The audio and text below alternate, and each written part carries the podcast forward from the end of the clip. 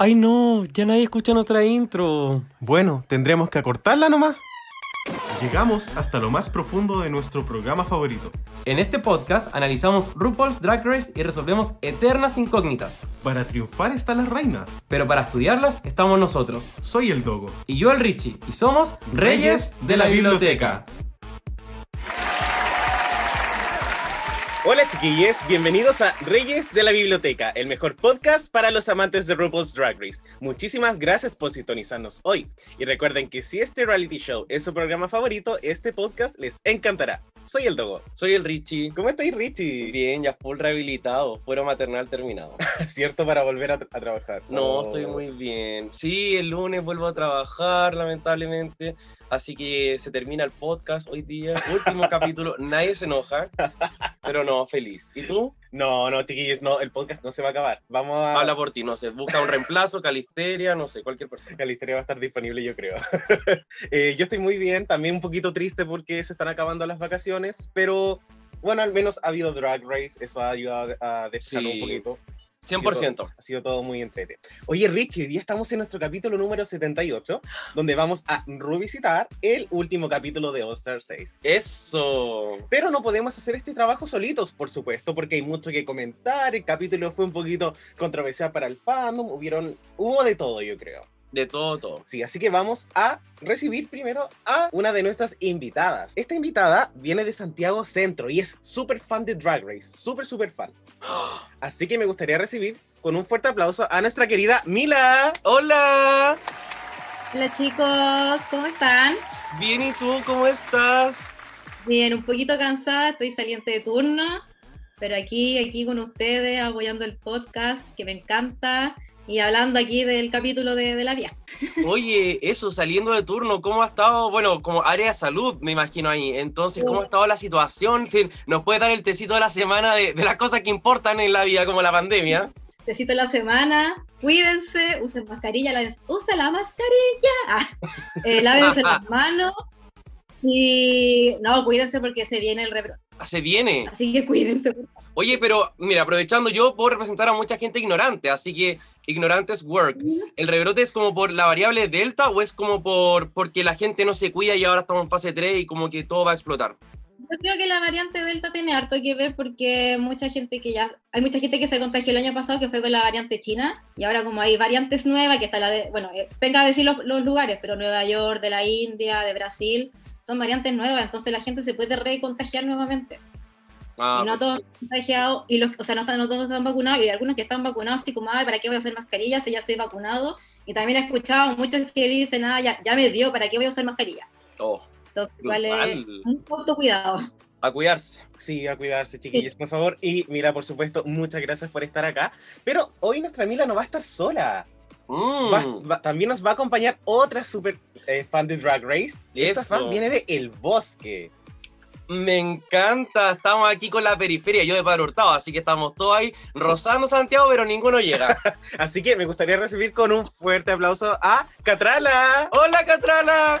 Ay, hola, para mí es como un sueño hecho realidad estar acá hoy día con ustedes, de verdad, porque la vez que escuché a la Mila en otro podcast hablando de Drag Race dije, ¡ay, qué lindo sería estar ahí comentarlo, todo lo que pasa con la vieja! Y más encima con ustedes que son súper Mateo, de verdad Oh, que No. Lo que analizan así como hasta el último pelito de la peluca, eso lo para mí demasiado soñado. Me encanta, muchas gracias por la invitación, me siento muy honrada. Gracias a ti, Catrala, te queremos conocer, cuéntanos. ¿Qué, qué Eh, haces por la vida? Bueno, por el momento estoy cesante. Soy profesora de historia, estuve haciendo reemplazos, pero ya se acabaron. Y estoy con un poquito de, mm, de dolor de garganta porque soy cantora de rueda, de cueca, y ayer los jueves nos juntamos y ahí me da como lata la mila cuando dice, cuídense la mascarilla.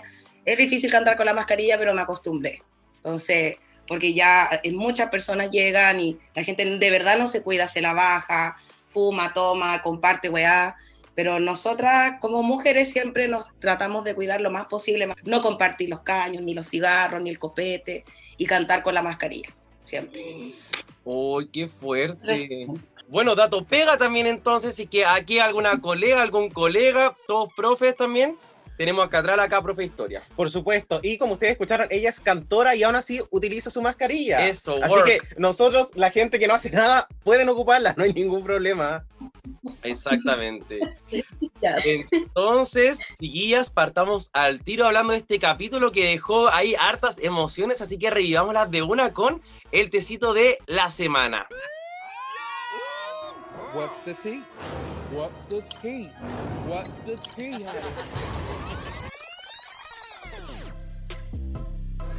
Así que querida Puebla, estamos en nuestro tecito de la semana y vamos a hablar acerca de algunas noticias que han habido en estos últimos días. Y el primer tecito de esta semana fue un teaser que se publicó en la página oficial de Instagram de Drag Race UK, donde se menciona que se viene la temporada 3. Pero eso ya lo habían hecho, entonces yo no entiendo por qué. Como el anuncio fue así como, vamos a hacer un anuncio. El anuncio es que vamos a hacer otro anuncio. No entiendo. Sí, era una imagen donde salían como unas garras, eh, pero nada, uno, ni siquiera las siluetas de las queens, por último. No, no, chao. No, parecía ya no Proboste, no.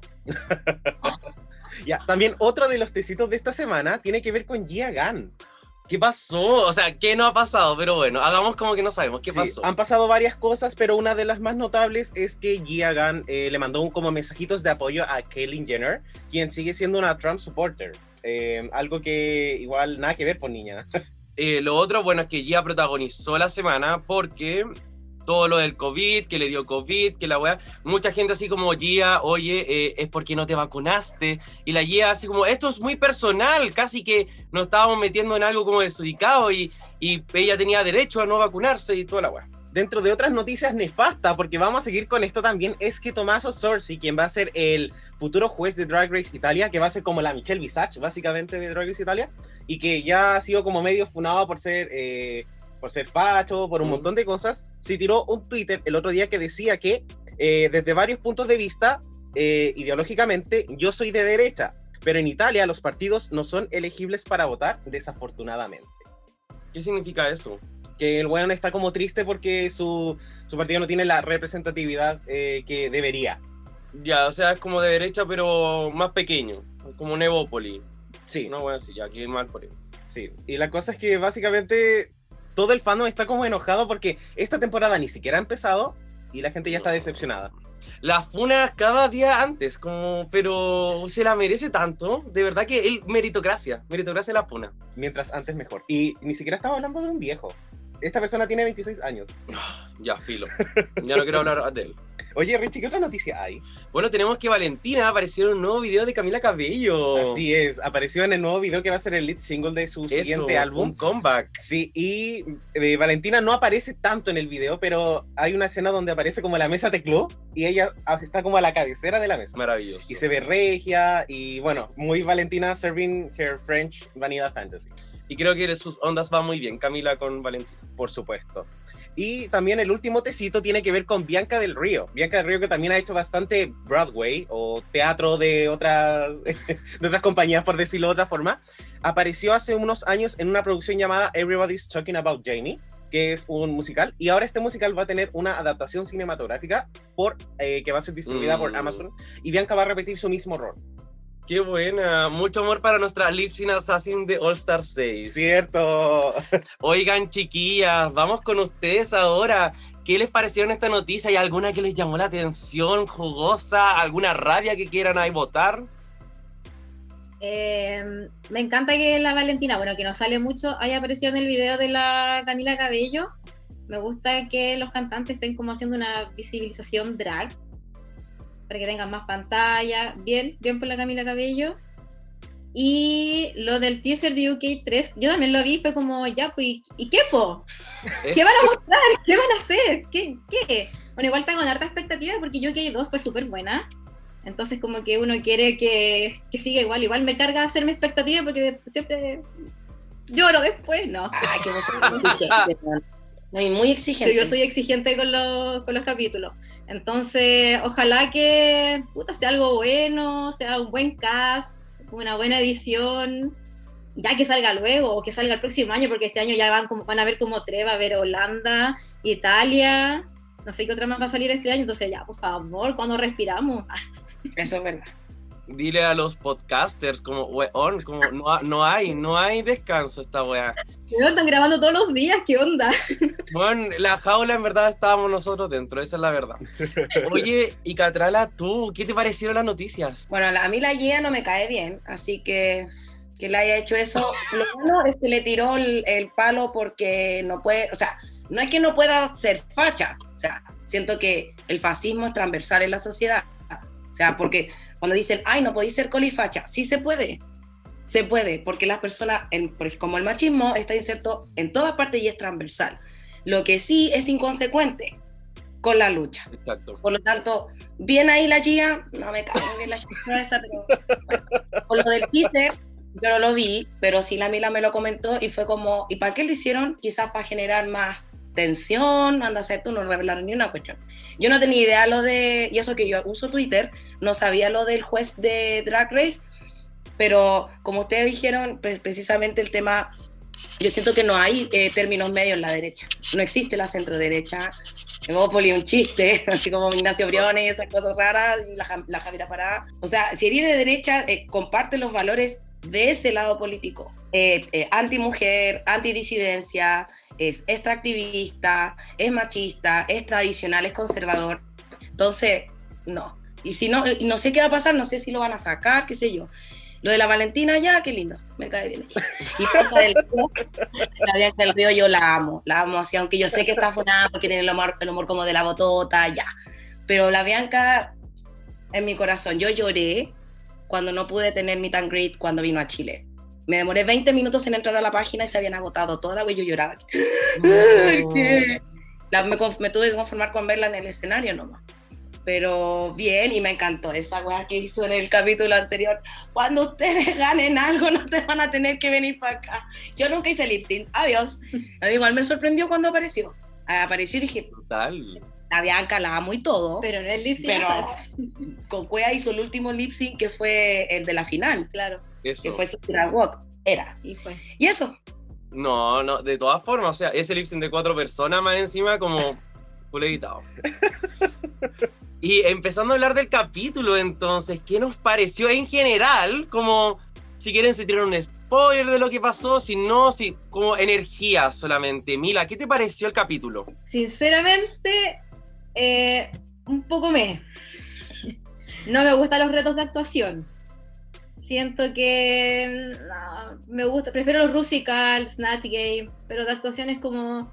Me da como un poco de cringe, de repente es como. Me da cringe. Sí, bueno, es como, que, que, que siempre hay una que lo hace bien, pero no sé, el resto, como que no, no todas son para hacer actuación.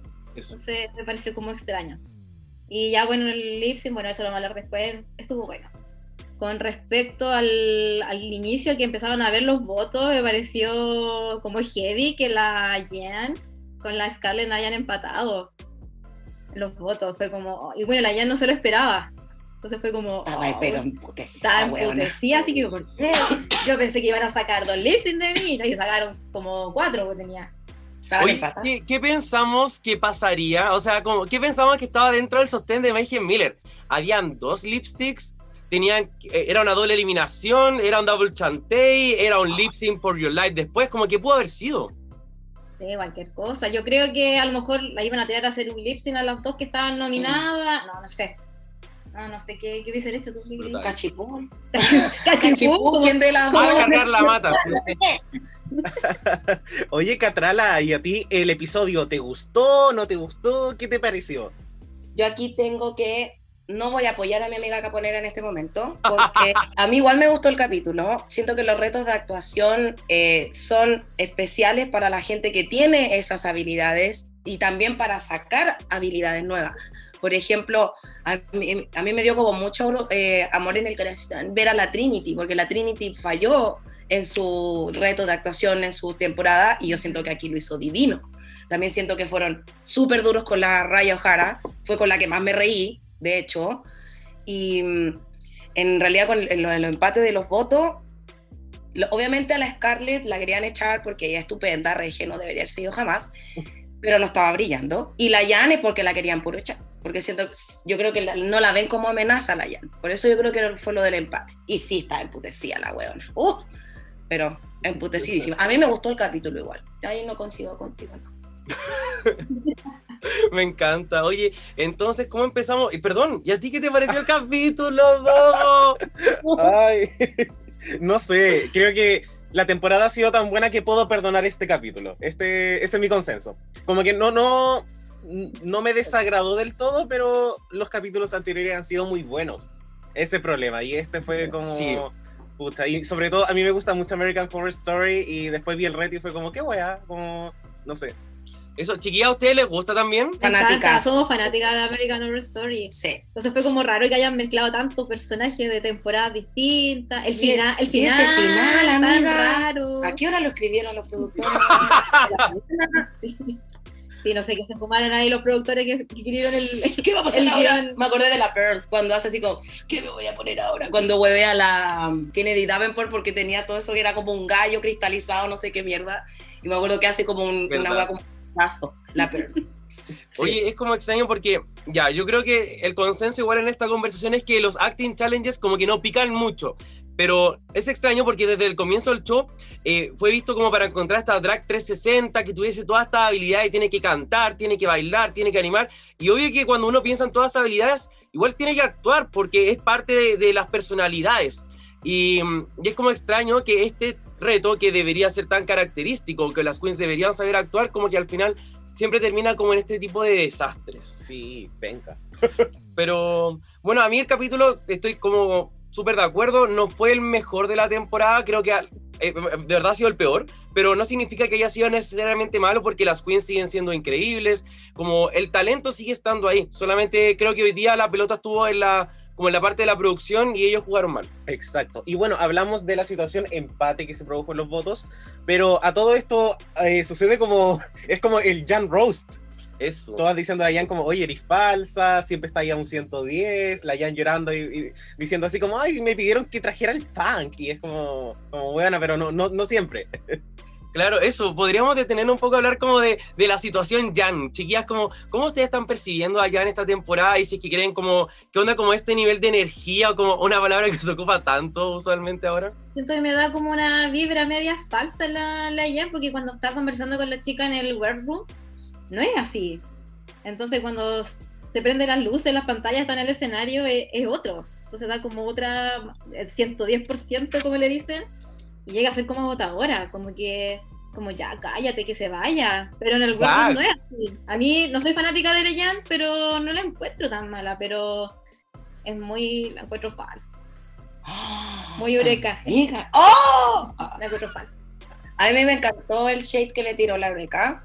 Como que se lo tiró, no se lo tiró mala, fue como un shade como amiga, como amiga date Amiga, cuenta. date cuenta. Me pasa lo mismo con la Jan, que la encuentro, no sé si falsa, siento que la loca desea tanto ser ella y que aprueben su track, es- eso, eso es como que tiene mucha sed de aprobación, demasiado. Yo me he visto igual en situaciones en mi vida como siendo, hola, miren, bebé", y como la energía a mil, pero de repente me da como rabia, así como que los jueces la huevean, oye, llanta la moto, baja la velocidad, y no, y en el reto de, de- de actuación, el weón del Ross Matthews le dijo, oh, puedo decir la perdón. Sí, no, no, o sea, podéis decir pilín, poto, todo lo que queráis.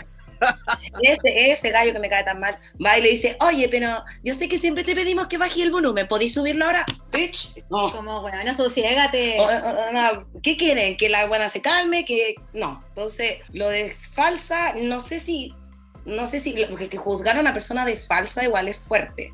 Porque nosotros estamos viendo un Personaje. personaje, Estamos viendo un reality. Pero siento que sí, ella juega mucho con, la, como con, con lo que hizo la Lagaña. A mí me recuerda sí, mucho, no nos leímos la mente, amiga. Sí, bueno. Me recuerda mucho a la La Laganja, que la hueveaban también, que ella, ella sí que era un personaje muy desagradable también. Así como, Sí, que la- "Ay, la I Dor le feel decía- very attacked". La Dor le decía, yo te conozco, tú no eres así, porque cuando La Dor, sí. se vende ¿Quién la es esta luz, eres otra persona. Claro, es como muy la, la, Qué fuerte. Entonces, tienen eso. Como que a mí me. No sé si quiero necesariamente defender a Jan, porque nunca la he defendido a lo largo de esta temporada, pero siento que todas las queens tienen su marca y algunas brillan por, su, por sus looks, otras brillan como por, por su maquillaje, todos tienen como algo que las caracteriza. Y siento que Jan, su personalidad es su marca, literal como su energía es su marca. Y Y por eso nunca vemos como un look que digamos como ese look es muy Jan, a, a- como a menos de que sea morado, no sé. Entonces siento que para ella es como muy difícil trabajar eso, pero sí creo que yo no tengo problemas con el fake Jan porque es un personaje. Todas las queens, entre comillas, tienen un personaje. Lo que sí creo que ella todavía le falta ese descubrir que su personaje puede ser un poquito más complejo. Sí, estoy súper, súper de acuerdo. Creo que. Y, y también esto de la crítica, ya han tenido malas críticas siempre por la misma razón, que es da Eso. demasiado, entonces yo creo que no le están pidiendo que apague su energía, pero que es- un poco sea, sepa canalizarla y sepa variar un poco Eso. lo que entrega en cada reto. Eh, dentro de otro, otro punto importante que sucedió en el capítulo es que Angela Bassett, actriz también de American Horror Story y también obviamente ícono de Hollywood, muchas otras películas, apareció eh, para darles una sesión de coaching a las chiquillas. Entonces quiero saber un poco qué, qué pensamos de esto. ¿Creen que fue, fue un momento rico? ¿Se sintió mucho menos pauteado que todo lo que sucedió en Down Under con las videollamadas? Bueno, apareció, yo casi me hice pichí, porque fue, a yo la amo, me encantan todos los personajes que ha hecho en American Horror Story, es como que, no sé, y me encanta que todas las queens la amaran también a ese nivel, porque también no digamos que ella sí, pues un icono de Hollywood, pero tampoco es como poner, no sé, pues a Meryl Streep, por ejemplo, no Claro. es como del mismo rango, pero eh, me encanta que se fijen en los detalles, me encantó eso de que hizo la Kyria, que habló sobre lo de la boca, es como que ella tiene un, un símbolo, y como que antes de reír, como que encurva la boca y se ríe. Y eso como muy icónico de ella. Eso del Botox. eh, la soy mala. Pero sí me encantó que la hayan llevado, obviamente eh, ameritaba por el, por el episodio y ella dio consejos muy buenos, muy buenos. Siento que le, le dio en el clavo cuando habló, de las emociones. Se tienen que conectar con emociones reales y le hizo como así. Lo encontré muy bien y le sirvió yo creo a todas, bueno, menos a las que le fue mal. Amo. Oye, Mila, ¿y a ti te gustó? Bueno, obviamente si te gusta American Horror, todos amamos a Angela Bassett por los increíbles personajes que han hecho, pero ¿a ti no te pareció como inusual que ninguno de esos personajes haya aparecido en el reto? Sí, o sea, a mí me encanta la Ángela. Hemos eh, compartido muchito. Hemos compartido mucho y todo, claro. He ido a mi casa a tomar el té, ¿no? Me encanta. Eh, claro, pues ni un personaje de ella estuvo, fue como... oh. Y la que hizo Bueno, la- la Trinity, Trinity, pero- la Trinity pero no se notó. turbante, pero po. no se notó que era ella. la Queen, Sí, po. ¿cierto? Pero no se notó que era ella. Mm. Y me encantó que pasó lo que no pasó en Down Under, que por fin la actriz pudo interactuar con las participantes, porque en Down Under era como grabado el, Sí. el consejo que le daban y aquí pudieron interactuar y lo que decía la misma catedral, y yo anoté lo que dijo la Ángela, para crear un personaje centrar las emo- en emociones reales. Eso es como un gran consejo. Y yo creo que en, en muchas pruebas hay que meter las emociones para poder ser verdadera y no ser como la Jan. Eh, No, que no, dura. ya. Palabrúa. Entonces vámonos a hablar directo a lo que fue el reto. Por- exacto, y tuvimos este Active Challenge, Raw American Horror Story Co- Cover Girl. Girls. Eh, ¿Qué nos pareció como esta mezcla de personajes? Porque, bueno, primero que todo estaba el personaje que hizo Jan, que era una parodia de Leah Michelle, que, de Glee. Claro, del mismo creador de. Claro, entonces para mí esto era como un Ryan Murphy Realness en vez de un American Horror Story. Y yo creo que para personas que hemos visto la serie y que no solamente tendrías que haber visto una temporada, tendrías que haber al menos visto eh, eh, Coven y eh, Freak Show para poder entender un poco todo esto, eh, se hizo confuso.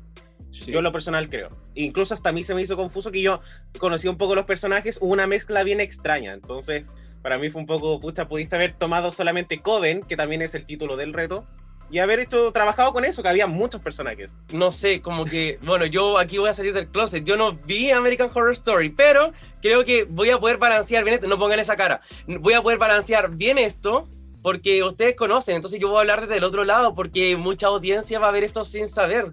Y a mí güey, me pasó que creo que hay muchas cosas que se asumían. Y yo como que ahí así como que, bueno, yo vi Glee, así que empaticé con un personaje, todo lo demás no. Oye, y me gustaría preguntarle a ustedes, chiquillas, eh, Mila, ¿quién pensaste que fue la mejor de este reto? A ver, ahí me gustó la mm, Kylie. Era igual a la Jessica Lange ahí en Coven. Y me encantó demasiado la Pandora, que ha, ha estado tan low perfil la, la Pandora. Y siento que lo hizo espectacular. Fue Sí. como, bueno, era ver a la Myrtle Snow cuando la quemaron y gritó eh, Paris, Mariah Paris Valenciaga. Valenciaga, me, me callé de la risa. Y lo que decía antes la Catrala de la raya, que mm, yo no sé por qué la criticaron tanto, si su personaje era muy chistoso, cuando iba caminando con la, con la Trinity K. Bonet y tenía ese ceseo y, el- y ese tono de voz que le puso, y también sentía que le daba más humor al, Sí. al personaje. Que era la Sara Entonces, como la, la Michelle y el. El ay, cosa me olvidó. El Ross Matthews. El Ross Matthews le decían así como. eh, ¿Por qué haces esta voz? Y todo. No, bueno, le encontré que lo hizo perfecto. No, no, no entiendo por qué la, la criticaron tanto. Sí, yo creo que el programa tiene. sé que la palabra gaslighting no se ocupa siempre, pero yo siento que igual hay como una mala intención a veces cuando las queens empiezan con una idea y es como, no, es que nunca vaya a poder salir como de esto, siempre lo vaya a hacer mal. Y para mí, eso fue un poco el trato que le dieron a Raya O'Hara en este capítulo en particular. Porque yo sentí que hizo variaciones, tomó las, el consejo de los jueces, sí, un poco, quizás se tardó, pero tampoco lo hizo terrible. Claro, y es como complejo cuando te critican como la rabia iba como ya, voy, me aprendí todas las líneas, toda la weá, y te critican como el ceseo, que es algo que ahora tenés que deconstruir todas tus líneas y como volver a practicarlas, pero en tu mente, porque ya no tienes tiempo para practicar, entonces tienes que en parte botar toda la basura, pero reestructurarlo es un desafío muy grande. Sí, a mí me gustaría preguntarle a la Catrala, ¿qué te pareció que Michelle le diera indicaciones, demasiadas indicaciones a Kylie Sonic Love, que al final terminó siendo la ganadora del reto? Eh, me pasa que le vi la cara a la Trinity todo el rato, porque a ella le pasó lo mismo en su temporada. La RuPaul, y ella lo dijo, que se paren del- de la silla de director a dirigirte es porque lo estáis haciendo No me lo yo. mal. Pero siento que la Kylie lo necesitaba. Porque al principio yo, yo le vi la cara cuando la Michelle hizo la actuación esa y todo el deseo, le vi su cara como emperradísima, así como que dije, se la va a echar. Se la va a echar, va, va, va- lo va a hacer mal, no, sin ánimo, pero le dio, le dio motor para que lo hiciera. Yo encuentro que al principio, como que la primera vez que vi el capítulo, a mí me molestó un poco que la Michelle lo haya hecho y el Ross Matthews como actuando y dice, ay, la haces tan bien y la cuestión muy maqueteado. Pero ya después dije, ya, si la Michelle no se hubiese parado a decirle, oye, mira, esto es así, la Kylie no hubiese podido dar lo que dio, creo yo. Y sí, la Kylie es, era ver a la Jessica Lange. Siento que el resultado que ella entregó era la- el personaje de Coven, bueno, no tan- tanto de Coven, sino que la, la Jessica Lange siempre pone un poco de ella misma en todos los personajes de American Horror Story. Y sí coincido con ustedes dos con el tema de que si era Coven, háganlo con Coven, porque mi chica mezclaron a Freak Show y otras cosas que la audiencia no va, no va a cachar si no es fanática de American Horror Story. Y lo de la, de la chiquilla de Glee lo encontré súper así como, amiga, hicieron ese papel para Jan. Como en Coven nadie cantaba, como en, en American Story nadie cantaba, ya hagámosle un papel a la Jan para que, te- para que pueda brillar.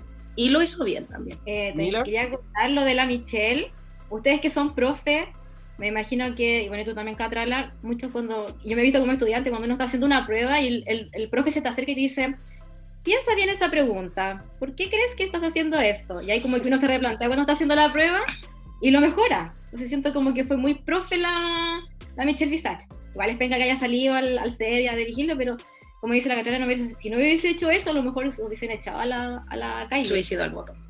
Claro, es que eh, como que en teoría Michelle hizo lo que una directora debería hacer, que es como mostrarle su visión a, a la- a la actriz, y eso en verdad como genial, pero también como que eso me evoca como a otras temporadas donde la Michelle le dice así como, tú lo estás haciendo horrible, hazlo distinto, pero nada más, hazlo distinto, Sí. entonces me, me da esa sensación de como, hoy como justo ahora con la que ganó, y con la que todos queremos, porque quien no ama a Kylie Sonic, pues bueno, entonces como, mm, como, como que me dio como una cosilla, sobre todo sabiendo que esta temporada se grabó en pandemia y, y la Michelle no se debería acercar tanto a los participantes, entonces como que ahí como que, mm, Sí, fue, fue muy extraño. Pudo haberle leído la línea incluso desde donde estaba sentada.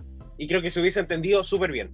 Eh, me pasa, mm, porque también lo habíamos conversado antes, de que por qué Michelle no ha hecho esto antes, por qué no lo hizo también con Raya, que le dio tantas indicaciones y al parecer no le gustó nada de lo que hizo. No sé, fue, fue inusual. sí. Pero bueno, si le han dado tanto favoritismo a otras queens en otras temporadas, ya que la haya pasado a Kylie Sonic no una vez, filo. Sí, está bien. Lo voy, lo voy a perdonar. Ahora, ¿quién pensamos que fue la peor? Richie, ¿quién pensaste que fue la peor? Ay, pucha, como Akira. Y es, es triste porque siento que en las líneas uno veía la energía que podía tener la línea, se notaba que era un personaje sarcástico, que era como bitchy y como que miraba en menos o como que tiraba como la talla pero como por debajo de la mesa, se notaba mucho potencial. Y siento que Akira es una persona que su personalidad podría acercarse a eso, pero faltó como mucho más. No siento que lo haya hecho horrible porque sus líneas no eran como para que diera algo cringe, así como, me imagino como el Opulence, que salió como muy cringe, pero sí salió como algo nada y creo que fue, para mí de las ocho, fue la única que genuinamente hizo algo como, como, como que pasó así como, pero sin, sin ninguna gloria. Sí, y en especial porque Queenie, que es el personaje que de, de Coven, tiene una energía que es tan. Es, una energía tan pasiva, pero al mismo tiempo súper fuerte. Y es como súper sarcástica. Y ahí Akira como que se fue a lo seguro, yo siento. Y eso lamentablemente no funcionó. No sé si ustedes, chiquillas, estarán de acuerdo con lo que yo digo. Que creo que la Queen es como un personaje potente, sin necesariamente ser un personaje súper gritón ni nada por el estilo. Mi guaguita, no somos nada. Sí, la Kiria. Y la Kiria, tu- eh, la Kiria tuvo una energía que sabía que se iba a ir. Yo le leí eso en su cara en el runway, cuando le estaban dando como las críticas, como que tenía una sonrisa de ella, sí, yo sé que me voy a ir. Una wea así como... Pucha, sí. Y que, claro, claro, porque me acuerdo que en, en su temporada ella mm, hizo un desafío de actuación con la Ivy Otley, ¿cierto? Cuando Sí, bailaron. sí, sí. Ya, y como que ahí porque movía la, la pota, así como que ya, qué bacán, pero al salir de su zona de confort, claro, no, no abarcó, jamás me evocó a la Queenie, jamás, jamás, ni siquiera con los padding que se puso como para ser big girl, me acordé de eso de que le dijeron a la April Carrion, que la criticaron casi como, ser una big girl no es solamente ponerse relleno, es una wea de actitud, le dijo la Michelle. Y me acuerdo que eso, eso yo aplicaría muy bien a la Kyria y ella sí, sin duda, tampoco lo hizo así como, "Bleh". no, como otros retos de actuación que hemos visto aquí, no, niña. Pero no, ella sí fue la peorcita de todas. Sí, también pienso que fue la Kyria, como que estaba muy plana actuando. Nunca caché, o sea, porque era la bruja vudú, uno cachaba que era la Queenie de Coven, pero si no, no. Y también un poco la Ginger. Siento que Ginger siendo Ginger, Mm. hace, hace siempre lo mismo, la única wea chistosa que hizo fue lo de los pelos en la cara, que puso unas la misma cara de siempre. Pero no sé, la Ginger tampoco, que no me gusta la Ginger. Ah, entonces siempre va a ser mala, ¿no? Pero no, no me gusta la Ginger. No, no me gustó. Ahí hace tú el, comentario que me habíais dicho de la Ginger. Ya, esto no tiene que ver con que a mí no me guste la Ginger, pero siento que eh, la Ginger hizo lo mismo que para Shakespeare. El mismo personaje, habría los mismos ojos, las mismas poses, no, ñe, ñe, ñe. o sea, si vas a ser actriz, pucha, trata de que se note una diferencia. Quizás yo soy más incisiva y más observadora porque me cae mal la Ginger y no quiero que gane nada. No, mentira. Pero sí encuentro que obviamente los desafíos de actuación para la Ginger siempre van a ser un plus porque ella es actriz. Claro. Pero yo dije, me va a entregar algo distinto y de, de pura dura vi el challenge de Shakespeare y dije, wow, son la misma cuestión, Oh, exactamente el mismo personaje. Solo que esta vez usaba una minifalda que se veía bastante regia, hay que decirlo. Oye, quiero decir eso, como que Ginger para mí tiene como, odio sus runways, de verdad los odio. Y se veía tan Horrible. bien en el desafío, weón, se veía regia y me dio lata que sea como para un desafío de mierda, pero onda, ya, el maquillaje lo ha mejorado mucho Ginger Minch, props. Con ese pelo, genial, pero ¿sabes qué? Lo que me da lata es que ella tiene un mal conocimiento de sus piernas y en ese vestido del desafío se veía pero regia, pero eh, va al runway y se pone una weá que es como, como una altura pésima y lo odio. Y, y las botas. Y, bueno, unas botas, pero así, pero gordas las botas, las botas, como los, las odio. Bueno, creo que ya hemos pelado harto este desafío de actuación, el cual ha tenido como resultados un poquito de, no sé, de variados. Suspicious. Sí, dejémosle suspicious. Y esto también evoca un poco nuestra pregunta del día, ¿por qué fallan los retos de actuación? Porque este reto tenía tanto potencial, tienen una... eh, American Horror Story se caracteriza por tener personajes tan característicos y eran solamente ocho, por lo tanto pudieron haber completado tanto, tanto perfil sin haber mezclado tantas cosas, no era necesario. Y también American Horror Story, yo sin verlo sé que tiene como un subgrupo de su fanaticada que es muy LGBT, o sea, hay, hay como roces ahí. Siento que era algo tan creativo hacer este, este intercambio cultural casi y, y, generó muchas expectativas, pero el producto final finalmente terminó decepcionando a muchas personas. Sabemos que hay otro reto de actuación que tampoco nos gusta mucho, entonces también quisimos un poco hablar de por qué fallan, porque en verdad creo que que falle un reto de actuación es más esperable a que sea exitoso. Exacto. Entonces quisimos generar un, algunos indicadores que pudiesen un poco apoyar eh, por qué podría fallar un reto de actuación. Exacto, y el primero que tenemos es la trama, que yo creo que acá es algo que falló un poco porque la historia, lo que sucedió nunca fue 100% claro. ¿Cuál es el conflicto que ocurre? ¿Cómo la audiencia sabe cuándo se resolverá? Sabemos que había un hotel con personajes y brujas, pero al final todo fue muy, muy extraño. Habían como tres temporadas juntas, al final eh, fue como un lip sync for your life de, de magia, todo, todo, fue tan tan extraño, hubieron cosas que no, no quedaron 100% claras. Y quiero un poco aquí eh, traer a colación algo que quizás, no, no sé si genera como muy, muy buena recepción, pero en la temporada 13, en este desafío del top 5, el Genie I Shrunk de Drag Queens, yo siempre le di muchas props a este desafío porque fue literal, me mostraron quién eran como el grupo de, de héroes, quién fue la villana, cuál era el objetivo, llegar al otro lado, tocar el botón y listo. Y siento que eso para uno como audiencia, eh, esto es un cortometraje, 10 minutos, tener eso tan caro, tan pronto es súper valioso y siento que aquí yo nunca entendí para dónde iba ninguna wea. Sí. Y las, bueno, obviamente son ocho personajes, pero hemos visto también otros desafíos como el Gays Anatomy que tenía a 11 queens y... Eso. Bueno, 10, 10 queens. 10. 10 queens. y todo se entendió, fue súper, súper claro. Eso, otro indicador entonces sería la simplicidad tenemos poquito tiempo y necesitamos entender ciertos componentes rápidamente. Se entiende que esté basado en una serie, pero al parecer si es que uno no había visto American Horror, como que no se entendía muy bien. Y en general creo que, claro, cada personaje tiene una cosa por la cual es reconocida en particular, pero creo que mientras más simple, mejor. ¿Qué otro indicador tenemos? La originalidad, por supuesto. Los productores se esmeran demasiado en hacer parodias de otras producciones y juntarlas con ideas y catchphrases de RuPaul, y se entiende por temas de marketing, pero ¿no sería mejor hacer una producción sin restricciones? Y esto para mí es puede haber sido mucho más creativo. Eh, pudiste haber tomado un concepto una temporada y a, a partir de eso haber trabajado. Eso. Siento que intentaron extrapolar demasiados conceptos y al final fue, fue confuso y pucha, no fue tan original.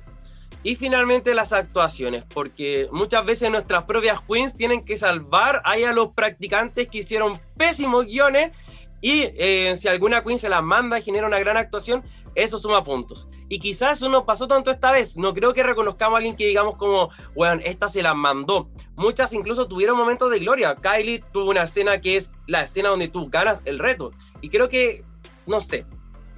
Chiquillas, ¿qué pensamos de estos cuatro puntos? Eh, de, de como lo, las cosas que debería tener un reto de actuación para que no falle. Porque eh, World of Wonder ya lleva como 30 temporadas y esto sigue siendo un tema. Entonces, ¿cómo podemos ayudar allá a los gringos? Yo siento que eh, todos los indicadores que ustedes dijeron se ajustan absolutamente al análisis de este reto en particular. Siento que los retos de actuación, como lo dije en un principio, están enfocados para las queens que son actrices o que son muy buenas en el escenario y también tienen como al principio, creo yo, porque ya después de, de, eso como que no lo veo tanto, pero al principio los retos de actuación me pasaba que era como sacar algo que la queen no tenía, que era como darle otra herramienta, qué sé yo. Pero fallan, yo creo que no fallan tanto como porque las queens sean muy malas, pero me pasa, por ejemplo, que si pienso eso, el de Shakespeare, claro. O sea, lo único que salvó fue el grupo la Ginger, con la eh, la Max, estaba la Jadine Dior Fierce, que como que ellas fueron como el blanco y el negro, así como la noche y el día en cuanto a lo, a lo bueno. Y yo creo que tiene que ver mucho con también como con el, con el guion, con la historia, como ustedes dijeron, súper confuso. ¿Qué mi chica fue ese final con la rupola vestida como de Soul Train? ¿What? Yo lo miré y dije, bueno, ¿por qué metieron esto? ¿De a dónde? Y metieron al Rubberman ahí bailando. Y él, porque así como, ya, pero eso se entiende porque el Sí, personaje sí, la uno. Story, Pero, pero es como, por ¿cómo se pegaron ese salto? ¿Por qué? ¿Qué, qué se fumaron? ¿Qué durmieron mal? ¿Qué ¿Cuál era el fin? No tengo idea. El- son consecuencias del COVID. eh. Ah, oh, amiga, qué mala. Lo otro que noté también con respecto a eso fue lo de la Joan Crawford. Nosotros igual como que hicimos la tarea, investigamos como qué relación podía tener Joan Crawford con American Horror Story. Oh, nada, no tenía ninguna relación. Y lo encontré como forzado. La presencia de ella y el final muy así como, ya, ¿y ahora qué hacemos? no sé, pues bailemos. Es como. Damanchelos Se de me. Se van a bailar. Claro, y también yo creo que, por ejemplo, me pasa que en el desafío de actuación de UK 2, ¿te acuerdas cuando tenían como ese bar? Sí. Un bar. que era muy buena la trama, muy bueno todo. Es, yo creo que las cabras, a pesar de que no eran actrices, ese desafío sacó a la luz habilidades que ellas no sabían. Sobre todo la, la, la Bimini Bullish, que la amo. Y acá, claro, pues, obviamente las que iban a destacar eran las que todo el mundo le tenía ficha a la, a la Eureka. Y la Eureka fue, No brilló. no brilló nada. Y, y eso que ella tenía un personaje potente, que era La la, mujer barbuda. que ¿cómo es que se llama esa no me actriz? La. Kathy Bates. ¿Qué te digo? Así que yo creo que aquí esta vez yo le voy a echar la culpa a la producción. A la producción. Todo eso las queens los tenían y ellos no sé qué porquería querían mostrar y las caras se tuvieron que adaptar. pues, Entonces yo le echo la culpa a la producción. Mila, ¿qué piensas tú? Pienso lo mismo, o sea, eh, puede ser también que no todas estén eh, capacitadas para hacer una actuación, pero ya ser una drag queen, estás actuando. Entonces, como dijo la Angela Bassett, tenéis que meter tus emociones en el personaje para poder hacerlo y muchas fueron súper planas. El guion era súper confuso, también lo que decía la Catral, o sea, cómo terminan así. No era un hotel, era como un convento Mm. de brujas, una cosa así. y era después el- parecía que, hotel. que es como Coven. que el- eh, eh, se entraba en Coven que van como las brujas a. como Una Harry. Potter, una cosa así como Harry Potter, que van como a un colegio de brujas. Entonces. Era como, bueno, están llegando. Ya lleg- llegaron todos los actores. eh, eh, actores distintos. Apareció la de Glee. así Fue como, bueno, ya, ya, ya está claro que se lo dieron a la Jan porque es la Jan y como dijo la Catrala, no hay, no hay en American Horror Story alguien que cante, alguien que sea molestoso, alguien que sea ruidoso, que baile, que cante, no, no hay. Entonces fue como, ¿qué, qué, qué, qué weá está haciendo la producción? Así como, ¿qué? En verdad yo creo que eso es consecuencia del COVID, que le llegó a la cabeza y crearon un guion que ya no, no sé, no se entiende. Y, y claro, quizás ahora como un poco se me viene el pensamiento de que quizás se basan en estos programas porque también así las queens saben como a qué referenciar, saben como saben la interpretación de ese actor o esa actriz, entonces dicen voy a copiar un poco de lo que hicieron para que no tengan que construir el personaje de, de cero. Pero también ahí pasa que al final no se entiende muy bien porque pareciera ser a veces más un desafío de como un Snatch Game de, de Rachel Berry o de los personajes de, de American Horror más que efectivamente la actuación, porque en internet, por ejemplo, todo el mundo decía que Kylie se parecía mucho a su personaje, pero yo no vi esa serie, entonces yo digo como, bueno, a mí no me gustó su actuación, siento que pudo haber gritado más, ser más extra, haberse, no sé, tirado al suelo, como hay cosas, ¿cachai? Entonces ahí me, me queda un, un poco la duda. A, a mí también. Creo que hubieron cosas que pudieron haber mejorado, pero en fin. En Eh, fin. Drag Race siendo Drag Race. Y ahora recordemos un poco algunos desafíos que sí han tenido buena recepción. El de la temporada 12, el Gays Anatomy, para mí fue excelente. Se supone que cuando terminaron de grabar, creo que fue Ross y Michelle quienes estaban dirigiendo a las chiquillas de ese capítulo. Dijeron como, este ha sido como el mejor reto de actuación. Y en parte Sí. también porque tenía un plot súper claro. Todos entendimos qué pasaba, e incluso yo que no he visto todas las temporadas de Grey's Anatomy, entendí absolutamente todo. Eh, también en la temporada 12, el Good, eh, Good Girl Get Out, Sí. eh, también el Rucos Empire en la temporada 8 y el Genie Ashore de Drag Queens, que... Ese sí- lo puse yo, así que no sé si a la gente le gusta. No, pero creo que también cumple con el objetivo de que eh, fue un reto súper claro, se entendió. Y fue un reto largo, o sea, eso también hay que darle props porque uno nunca estuvo aburrido viendo el reto. Se entendía Eso. que había un, un destino, un objetivo final. Eso, y algunos que tuvieron mala recepción, todos los demás, pero eh, en general tenemos aquí All Stars 3, My Best Square Friends Drags Maze Wedding Trip, lo dije como se puede nomás. Eh, bueno, y este fue como el, es como estos desafíos que es el tráiler de la futura película en sí, luego tenemos Sex and the Kitty Girl en All Stars 4, y finalmente temporada 10 Breastwork, pero por ejemplo no podemos dejar atrás el, el car crash del milenio el- en la temporada 7 como nos contaba la Catrala. Hay varios ejemplos también de algunos que funcionan y otros que no. Así que les queremos preguntar, chiquillas, si que hay alguno que a ustedes les llame la atención de un buen ejemplo de cómo sí hay que hacer las cosas, un gran, un gran contraejemplo de cómo no deberíamos hacer las cosas tan bien. ejemplo, en, los que sí tuvieron buena recepción, de los que están, a mí el que más me gusta es el Rucos Empire. Yo creo que funcionó. Por ejemplo, la Naomi Small no es actriz, pero le salió estupendo su personaje. La Kimchi también, ella estaba personificando una persona afrodescendiente y, y todo el mundo se mató la risa con su personaje cuando la guiaron bien. Entonces, eh, ahí, por ejemplo, obviamente estaba la Bob y estaba la Torgy Tort, que también eran súper potentes comediantes. Entonces, las, come- las que son, las que hacen stand-up también tienen eh, buenos desafíos de actuación, creo yo, las que ha- ha- han hecho stand-up, porque se meten en un personaje. Y coincido absolutamente con el Sex and the Kitty Girl, que ahí la, la Naomi Small jamás fue Sarah Jessica Parker, aunque le dijeron 40 mil veces que lo fuera, y ella se hizo la loca y no, ella era otra cosa. Ella era ella misma.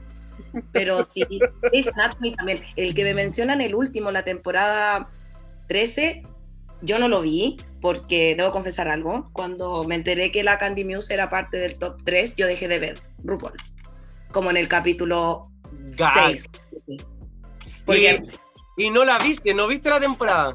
no la vi. Dije, no la voy a terminar de ver. No, no, no. Porque la tipa, me pasa que ella me. eh, a mí me caía mal la Silky, pero en esta temporada como que me dio pena que se fuera, como que me reivindicó, así como que la, hasta la amé. Igual que la Raya O'Hara también me caía como patar la guata. Pero la Candy Muse, o sea, la Candy se llama o Katy, no me acuerdo. Candy.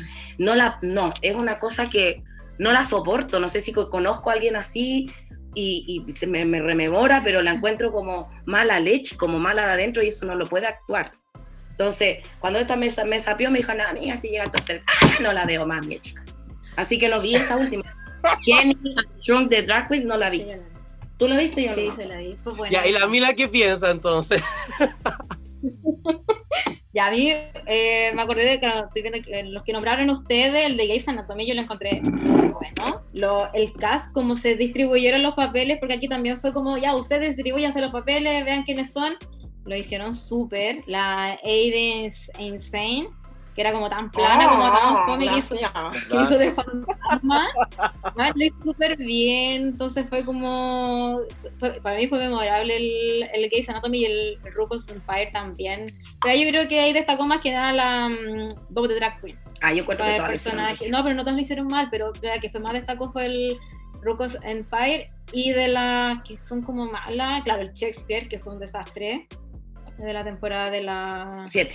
de las 7 de la Dial Chatsky y el Sex and the Kitty Girl fue como eh, yo no soy fan de Sex and the City pero igual cacho los personajes fue como como que qué qué wey aquí no, no veo no veo ningún personaje O sea, metieron a una que se había matado también Ah, sí. como que- Que salió en un capítulo, que salió en un solo capítulo. Uno. entonces fue como qué weá no Ay. pésimo Qué duro. ¿Y el Dogo qué piensa? Eh, no, no, como yo siento que los ejemplos que dimos como, buen, como buenos ejemplos y malos ejemplos son como los dos extremos. En especial yo siempre pienso en el Sex and the Kitty Girl, que, que creo que fue uno de los primeros retos en los cuales no introdujeron estas risas de fondo. Y para mí fue como, no es que me encante escuchar las risas porque igual sesgan un poco lo que uno Sí. eh, piensa sobre el reto, pero justamente fue un reto tan malo y fue como, hoy me gustaría tener risas acá por primera vez. Y no sucedió. Oye, es que lo, lo que me pasa es que ni siquiera lo encuentro icónico este reto, porque hay retos que igual a veces son un poquito malos, pero igual tienen como cosas icónicas, no sé. Pero este no. Desde mañana, cuando saquemos este capítulo, yo ya no me acuerdo más de este reto. Adiós. Sí. Oye, Catrala, quería decir una cosa. Tú que no viste la temporada 13, no te perdiste de nada. Pucha, a mí no me gustó tampoco la temporada. No te perdiste de nada. Puedes seguir con tu vida tranquila. La Mila me dijo, bueno, menos mal que no viste la final porque ese lip sync. está lleno de lip sync assassin. oh". No. Oye, pero afortunadamente, ahora lo digo como afortunadamente, no estuvo Womanizer en esa final y la tuvimos en esta temporada. Qué fortuna. Pero bueno, entonces ya estamos listos, ya respondimos la pregunta del día y nos queda nuestra última mini sección antes del coffee break y ahora queremos su total honestidad. Tenemos el bottom 2 esta semana que es Raya O'Hara versus Akira C. Davenport y necesitamos que cada uno de nosotros tome su lipstick y diga a quién hubiese eliminado. Sabemos que esta decisión no, no es, no quizás no va a ser la más controversial. Eh, partamos contigo, Dogo. Eh, yo hubiese elim- eliminado a Kyria porque, bueno, no podía eliminar a Raya. Es que eso. Sí. Y entiendo que Kyria se ha estado esforzando, pero justamente te pusieron en el broncho con la que quizás era la más fuerte hasta el momento. No había nada que hacer. Yo hubiese eliminado a Kyria. Eso. Mila, Eh, también a la Kyria, pese a que mm, el runway de la raya no me gustó, no me dio gótico, pero siento que como por track record la Kiria ya era como que ya, ya, ya no te luciste, ya no lo hiciste, ya no, ya no, no te arruiní, no arruinís más tu carrera y ándate. Pucha, sí. ¿Catrala? Yo me voy a eliminar a mí misma. Eh, Ah.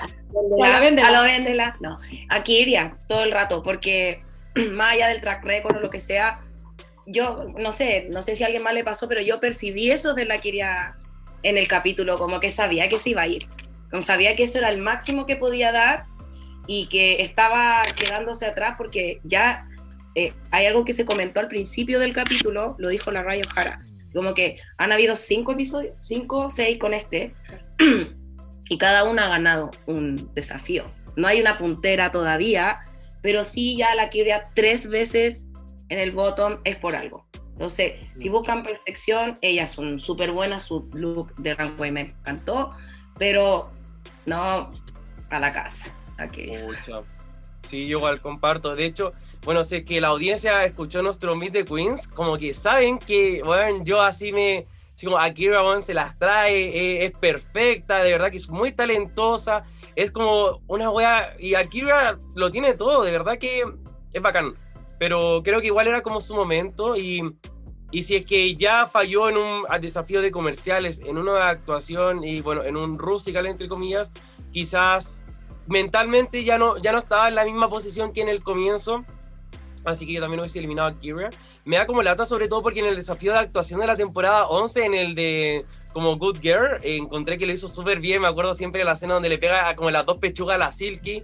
Y encuentro que, bueno, esa weá fue muy chistosa, pero creo que se perdió como un poco de, de ese fuego que ella tiene. Y, y es como cuando ya perdiste tu confianza. Y, y no la culpo. Como que creo que cualquiera en esa posición con dos bottoms estaría igual. Sí, a mí me recordó muchísimo al- acá con lo que hice la Catala, que ella estaba como feliz, incluso antes de que le iban a eliminar fue como ya, chao. Me recordó mucho a Roxy Andrews, como después del top 6, cuando ella sentía como ya me tengo que ir, y nunca la echaban, po. Claro. Entonces siempre estaba así como mirando a la gente, así como sonriendo porque ella sentía que ya había cumplido todo. Me dio una vibra muy, muy similar. Pero bueno, con eso entonces ya estamos listos y nos vamos a un coffee break. I like my men like I like my coffee. Incapable of loving me back. Así que querida Puebla, estamos en nuestro coffee break y estamos en nuestra sección Escuela de Drag, donde Mila y Catrala se van a poner a prueba para demostrar qué tan buenas fans del show Es- son. no, le estás poniendo demasiado, así como, ¿qué tan bueno? Así como, ¿son, ¿valen pico? No, no, no, chiquilla, no. Aquí la gente viene y todos fracasamos, de verdad que no. Así que juguemos, pasémosla bien y si es que pierden igual, como que se termina el capítulo acá. Así que... No, no, mentira, chiquillas. ¿Y en qué consiste esta escuela de drag? Van a tener tres diferentes pruebas. El tecito falsito, la cita marchita y adivina la canción. Eso, pero no sin antes conversar cómo se va a llamar nuestro equipo. Las viejas zorras, zorras, perdón. Las viejas zorras. Las viejas La zorras. vieja zorra. Quiero una explicación, la demando. El que yo le digo a ella mi viejita zorra, y después ella me empezó a decir vieja zorra a mí, y así como Y que, así pero que bauticé. tratamos de vieja zorra. Oye, de vieja cariño. zorra, así Sí, como, como, oye, vieja oye, vieja zorra, ¿viste el capítulo? Me dice, no, no, no, no. Amo, me da como muchas como vibras como de Janine Day, como diciendo vieja zorra, o como con la, con la Katiuska. Pero no facha. Es, eh, eso, eso. Entonces, Team Viejas Zorras, vamos con la primera prueba que es el tecito falsito. ¿Y en qué consiste esta prueba, chiquillas? Yo les voy a dar dos antecedentes relacionados con la cultura de Drag Race. Uno de estos es verdadero y el otro es falso. Y ustedes tienen que adivinar cuál es el tecito y cuál es el falsito. Así que acá, mucha, mucha atención. El primer dato dice lo siguiente. Shangela es la primera concursante en la historia en ganar dos retos y no llegar a la final. El segundo antecedente dice lo siguiente. La Trish Royale es la primera Returning Queen en ganar un Main Challenge. Si lo vemos como por, de, ah, que la Changel ha estado tantas veces en RuPaul, Sí, es como pero que acuérdate que en la, en la En la- segunda en- temporada fue de quinta. De la fue primera, después fue quinta. Sí, Y ganó, creo que ganó, esa de cantar. La prueba de cantar, cuando hicieron como unos estilos de música. Creo que ahí ganó. no ganó, pues ahí se fue. Lo de country, Ah, ahí sí, tenía que tienes razón, cantar, se sí. fue con la Car- Carmen Carrera. Pero ganó algún desafío, la Changela. En All Star ganó. En All Star ganó, Sí, pues, ¿cierto? ahí sí que ganó, porque ellos, pero ellos están diciendo de una eh, temporada regular. No Entonces, yo creo que el falsito es la de Changela y el tecito es la la, Latriz. que, que también. la Latriz volvió y, Fue la primera en ganar un May Challenge. y volver a mm, volver a volver, espérame. Pero volver a una temporada regular o All Star. No, po, a All Star. En general, es como el- la actriz Royal es la primera Returning Queen en ganar un Main Challenge luego de haber vuelto a la competencia. Ojo, luego de haber vuelto a la competencia. Ya. Sí, tecito lo de la Latriz y falsito la La Changela. La Changela. Vamos a ver, Dogo, la respuesta es... Están en lo correcto. ¡Vamos! un chumito cantigua. Ganamos un chundito. Team Vieja Zorra, muy bien. Y efectivamente, el de Shangela es falsito, porque no es la primera persona en ganar dos retos y no llegar a la final. La primera es Onjaina, en la temporada 1. Ella ganó dos retos y quedó quinta. Yes. Y Shangela también ganó dos retos y quedó quinta. Shangela sería la segunda. Mitch, igual estuvo ahí cerca. Sí, técnicamente la tabla es sexta, pero no hablamos de Carmen Carrera. No hablamos de que eso no, sucedió. Y la actriz Royal es la primera Returning Queen en ganar un Main Challenge. Esto pasó en All Stars 4. ¿Cierto? donde vuelve y al otro desafío gana esto de como el Club 96, ese, ese capítulo. Sabemos que han habido otras queens que ganan y por ese gane vuelven a la competencia, pero luego de haber vuelto nadie más nunca había ganado y la actriz ahí rompió un poquito el, el círculo. Y es la que ha durado más después de haber vuelto a la competencia. Eso. Así que, bueno, no, sin contar Art Simón. Ay, Así cierto. que, Pero ella no ganó sí, nada no. en la vida tampoco. Y bueno, ahora nos vamos entonces con nuestra segunda prueba que es la cita marchita. Y la cita marchita consiste en lo siguiente. Nosotros le vamos a decir una frase, algo que dijo una queen. Yo se lo voy a decir en inglés y el Richie en español. Y ustedes tienen que adivinar solamente qué queen lo dijo. Me encanta. Así que la cita dice lo siguiente. I'm not a dancer per se, but I can move my body in a compelling way. It usually compels people to leave the room. No soy una bailarina de por sí, pero puedo mover mi cuerpo de una manera convincente. Generalmente obliga a la gente a dejar la habitación. Oh, que está difícil, porque yo me acuerdo que la que, que- dijo que no era bailarina era la Ginger, pero no recuerdo que la Ginger haya dicho Así eso como después. que, que no, Porque ella- eh, Sí, yo sí, nunca he sido una bailarina, eso lo dijo ella, pero el resto de la frase, oh, no, tampoco, no, oh, qué compra. Yo, bueno, es como la que tengo más en la cabeza y No, creo que yo es no la Ginger. nadie, no. Creo que es la Ginger, capaz Pues, que ni sea. Tú voy a hacer, tú voy a hacer caso porque no, en verdad ni siquiera Que tengo. muevo, muevo mi cuerpo y le produzco como rechazo o asco, algo así, sarcasmo.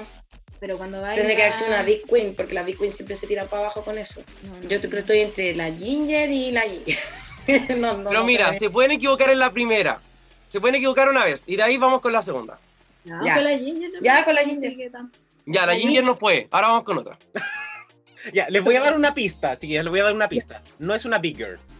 Ya, con alguien que baila. La Alaska, la Alaska, porque yo sé que la Alaska tampoco baila y como que también es súper sarcástica con eso. La escalera es bien. No, mi guaguita no la. Que baila mal, po. Era sarcasmo, pues ella no era bailarina. Sí, acá lo importante es como el sarcasmo con lo que esta queen menciona esto. Y esta queen también es conocida como por ser sarcástica, tener como este, este humor que es un poco de asquear a la La gente. Bianca del Río, Bianca del Río. Bianca del Río puede ser. Respuesta Me, de- me acuerdo de, de su desafío, o sea, cuando tenían que grabar el video y ella se complicaba, de sí, Sissy sí, Walk, Walk, que sí. también, que no bailaba y no sé qué, versus la Dor y la otra, La la Bianca del Río. ¿Eh? Dogo, la respuesta es. Incorrecta, ¡No! ¿Qué chiquilla. pasó?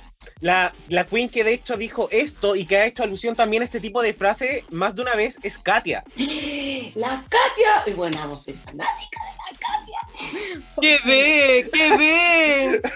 La Mila acá nos está mostrando su carcasa del celular. Y Katia. efectivamente Katia mencionó esto en la temporada, esto lo mencionó en el primer capítulo de All Stars, donde, Mm. donde menciona un poco acerca de que puede bailar y que su rutina un poco se trata de contorsionar su cuerpo. Entonces por eso es como que sé bailar, no sé bailar, sé moverme y eso a veces ahuyenta a la gente. Oh. Brutal. Sí. Pero chiquilla, súper buen análisis, súper, súper buen análisis. Y ahora nos vamos con, antes de que se me echen para abajo, nos vamos con la tercera prueba, que es la, a- eh, la, la pista musical. Vamos a ir con alguna de ustedes dos primero, pero la Mila se va a tener que mojar el poto. Mila, ¿caja 1 o caja 2? Eh, caja 1. Ya, ¿y quién parte? ¿Partes tú con la caja 1 o va la Catrala con la caja 2? Ah, yo parto. Sin decirse la respuesta la una a la otra, ¿eh? se tienen que cagar nomás. en 3, 2, 1.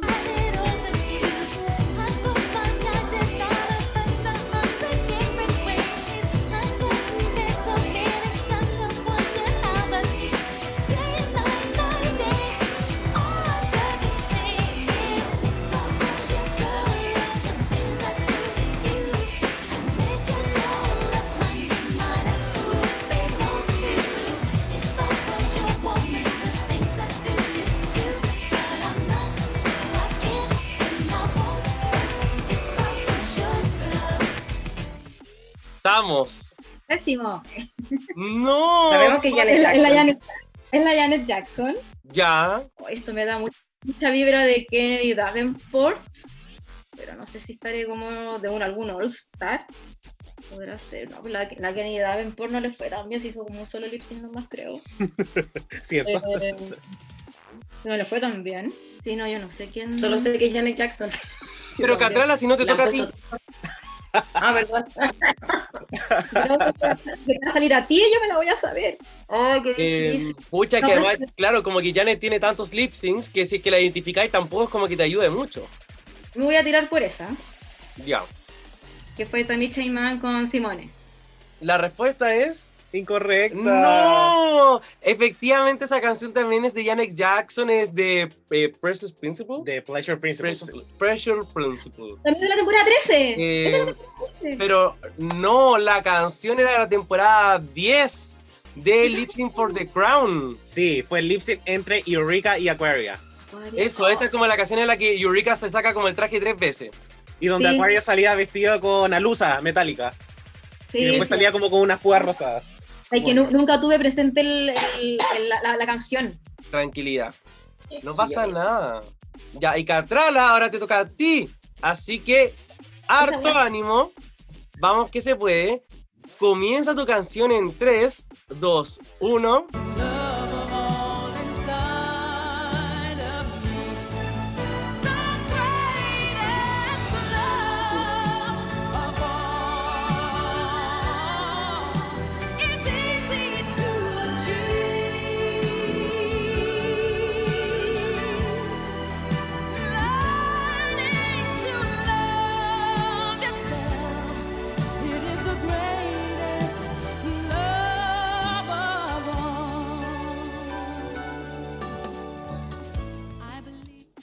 Una temporada antigua. No Sí. sé si. No, no, no es All Stars. No. Ah, no, ya Mila, no te miro. Eh, una temporada antigua. La Mila se la sabe, parece. Oh, maldición. Eh, anterior a la quinta, como de la. Ya, ya estoy chamoyando, ya. Solo sé que es antigua. Denme otra pista, por favor.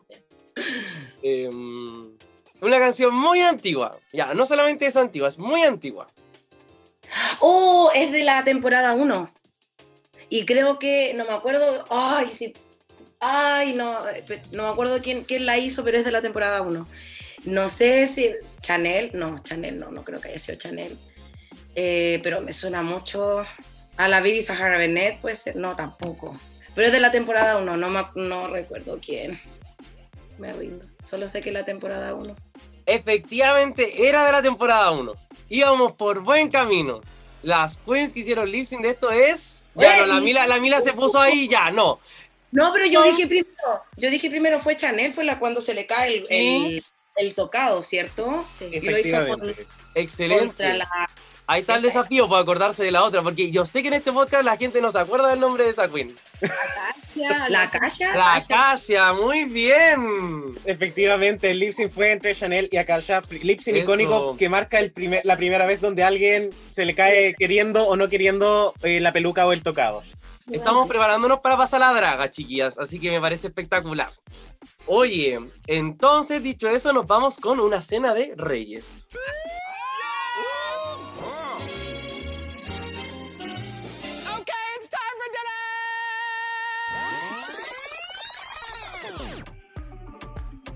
Así que querida Puebla, estamos en nuestra cena de reyes y la categoría fue Oh My God, looks góticos para este top 8. Y vamos a ver cada uno de estos looks y le vamos a dar dinamita o cualquier cosita. Yo quiero decir que la categoría a mí como que me decepcionó un poquito, o sea, porque siento que para muchas así como categoría es negro. Y como amiga no, categoría es como eh, boda negra y es como amiga no, categoría es como elegancia en la noche y es como amiga no, entonces como que mm, no sé. Sí, yo creo que muy pocas le apuntaron al gótico, que es Sí. el que pide esta categoría. Pero vamos a empezar por Ginger Mint. Y me gustaría preguntarle primero a la Mila. Mila, ¿qué te pareció el look de Ginger? ¿Te gustó, no te gustó, dinamita o cualquier cosita? Mira, yo le había dado dinamita soft, pero ahora sí como mirándolo bien, cualquier cosita. Una porque la Ginger es súper baja. Yo también soy chica. Y esas botas, weón, no, qué horrible. Si tú eres baja, no podéis ponerte un vestido que te llegue como a la rodilla y unas botas que... No, tenés que ponerte como el taco, como taco princesa. Y ahí para que se te estilice un poco la pierna, pero no ese, ese botín. Y lo otro que a mí no me dio gótico era como, no sé, una muñeca vudú. Que eso es lo que estaba representando y como tan texana que le gusta vestirse a la Ginger, weón, qué rabia. Tan feo su look con la chucha. Apaño. El maquillaje lindo. El maquillaje lindo, nada más. Lo único que rescato es ese moño culeado que tiene ahí en la frente. Vamos. Catrala, ¿qué te pareció el look de Ginger? Pucha, y yo tengo que coincidir con mi amiga caponera porque no, no, tiene, no pasa porque a mí la ginger no me gusta, pero sí rescato el peinado, está súper bonito, pero siento que no tiene mucho que ver como con el resto del look. Siento que de repente abusan del concepto como de temporada, o de, o sea, no temporada, abusan del concepto como temporal. Ay, todo el siglo XIX, el siglo XIX es como, eh, no me dio gótico y sí le rescato el maquillaje, que está muy, muy bonito. Y lo de lo, coincido absolutamente con la Mila con el tema de los largos. Yo también soy bajita, pero la Mila es más bajita que yo. Y la Mila jamás se pondría algo así, porque tenéis que usar cosas que, que te favorezcan o que te estilicen si vaya a ser un look así. Que yo le doy cualquier cosita, sorry. Sobre la, a la Puebla que ame a Ginger, yo le doy cualquier cosita. Yo estoy de acuerdo con ustedes, chiquillas. Cuando vi el look, me gustó un poco. Y a medida que iba bajando el look, fue como, no, pucha, el mismo largo, estas botas que no le hacen ningún. O sea, y tampoco quiero que ocupe zapatos de drag vulcano. Pero sí creo que hay otros tipos de zapatos que la pueden estilizar mucho mejor. Así que cualquier cosa. Ahora vamos con la siguiente queen, que es Kylie Sonic Love. Y me gustaría preguntarle acá a la Catrala, que puso una cara así como de gag. ¿Qué le pareció el look de Kylie? ¿Te gustó o no te gustó? A mí me pasan cosas con la Kylie. Ay. Me pasan así como que me mueve mucha fuega interna. Eh, Y ahí se veía demasiado hermosa. Sí me llamó la atención algo que me dijo la Mila eh, cuando volvimos a ver el capítulo, que ella salió al runway sin los lentes. Ahí le voy a decir tú, Sí, amiga, po, te me robé la robaste, perdón. No le cuento nada más. No me la conté ni una cosa. Encuentro que sí, el maquillaje no era para nada gótico, el traje sí. El traje a mí me evocaba ese gótico BDSM, los cachitos, el pelo, pero el maquillaje yo hubiese, eh, que se hubiese puesto lente de contacto, por ejemplo, rojos, hubiese sido genial. Yo le doy dinamita igual porque se ve demasiado hermosa, aunque de gótico tiene todo menos el maquillaje. Dinamita. Perfecto. Mila, ¿qué te pareció el look de Kylie? Eh, me gustó, también le doy dinamita. Eh, lo que sí dije yo primero era del lente de contacto, que yo cuando estaban haciendo las críticas dije, hoy está con lente y por qué la pasarela no sacó los lentes? ¿Se le olvidó? ¿Fue problema de edición? No sé. Le faltaron unos lentes de contacto rojo o blanco. Profundizar en maquillaje y más, más que gótico era, es como gore, su, su estilo. Se ve hermosa, hermosa, muy bien merecido ahí que haya ganado, pero, pero eh, sí, dinamita soft. Estoy súper de acuerdo, también le voy a dar dinamita soft. Y es porque cuando yo vi este look me dio más vibras de vampiresco más que gótico.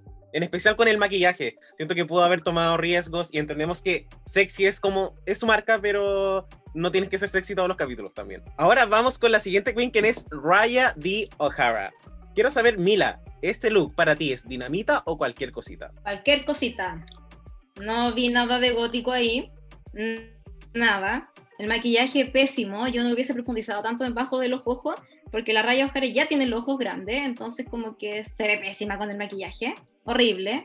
Lo único gótico que veo ahí es como la parte de arriba, pero ya, está bien que quiso dar como Naomi Campbell, pero bueno, así como ya la Naomi Campbell, la, la modelo negra, bonita, pero bueno, no vi nada gótico.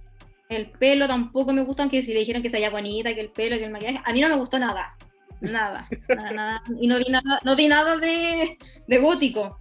¿Qué más puse acá? No, nada, feo, no, no me gusta, no, nada, cualquier cosita. Me parece maravilloso la honestidad. Es, es- es lo que buscamos en este podcast. Eso. Y Catrala, ¿a ti te pasó lo mismo que la Mila o estás en desacuerdo con ella? Yo encuentro que se veía eh, bien, pero no era la categoría. Eh, no me evocó para nada lo gótico. Siento que la Michelle Visage, no sé qué entiende ella por gótico, porque le dijo en la pasarela así como, ay, eres muy gótica y tu pelo, y agradezco el maquillaje, no sé qué. ¿Amiga, ¿has ido a la Blondie alguna vez? No, ya nunca he ido a una noche vampiro, entonces nunca he visto un gótico en tu vida. Eh, y sí siento que no, ahí erró la marca, yo no soy tan dura como la Mila porque yo no siento que se vea mal, ni pésima, ni horrible. Digo, yo encuentro que la, la Asca está horrible. No, no, no puedo ser así. Eh, encuentro que se ve bien, pero no es para nada la categoría. Lo que sí me molestó un poco lo que usó en el cuello, porque lo encuentro como muy grande y esta como estructura del corsé que se movía así, hacía un efecto medio raro en su cuerpo. Pero no es como para tirarla tanta debajo del bus, pues amiga. Yo creo que se veía bien, pero un dinamita soft. Amo. Yo también le voy a dar un dinamita soft. Sí creo que pudo, este traje se pudo haber elevado con algún headpiece, algo que evocara más la energía gótica, pero para mí se ve preciosa. Simplemente se ve preciosa. Solamente por eso, dinamita soft. Aunque acá la Mila me esté mirando como... Mila, la villana del capítulo.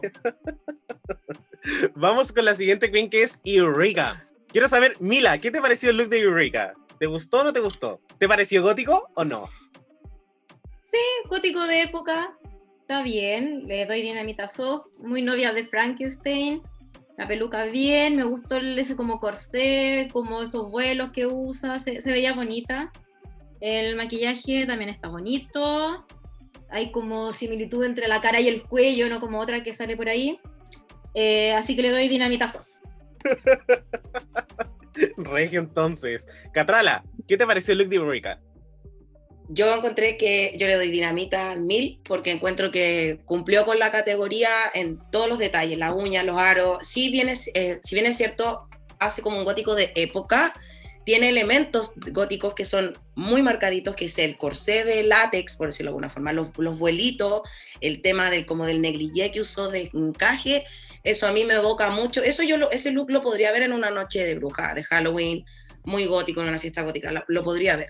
Como me, yo le doy dinamita, sí, 100%. Y gracias por no usar pelo negro, porque hay un factor que fal- me lo eché de menos en la pasarela, que es el pelo naranjo en el mundo gótico, que fue lo que hablaron en, ay, ¿qué temporada? UK, When UK Ah, la que cuando la Verónica Green con la Sister Sister tenían que hacer como eh, gótico. La- creo. y que ninguna de las dos sabía lo que era gótico. Eh. Pero sí, yo le doy dinamita a Eureka, aparte que se ve hermosa. Sí, se veía hermosa y a mí me, da gótico, en especial cuando veo la parte de arriba. Así que yo también le voy a dar un dinamita. Vamos ahora con la siguiente queen que es Jan. Catrala, ¿qué te pareció el look de Jan? ¿Te gustó o no te gustó? Sí, Jan fue como la una de las pocas que cumplieron con el desafío.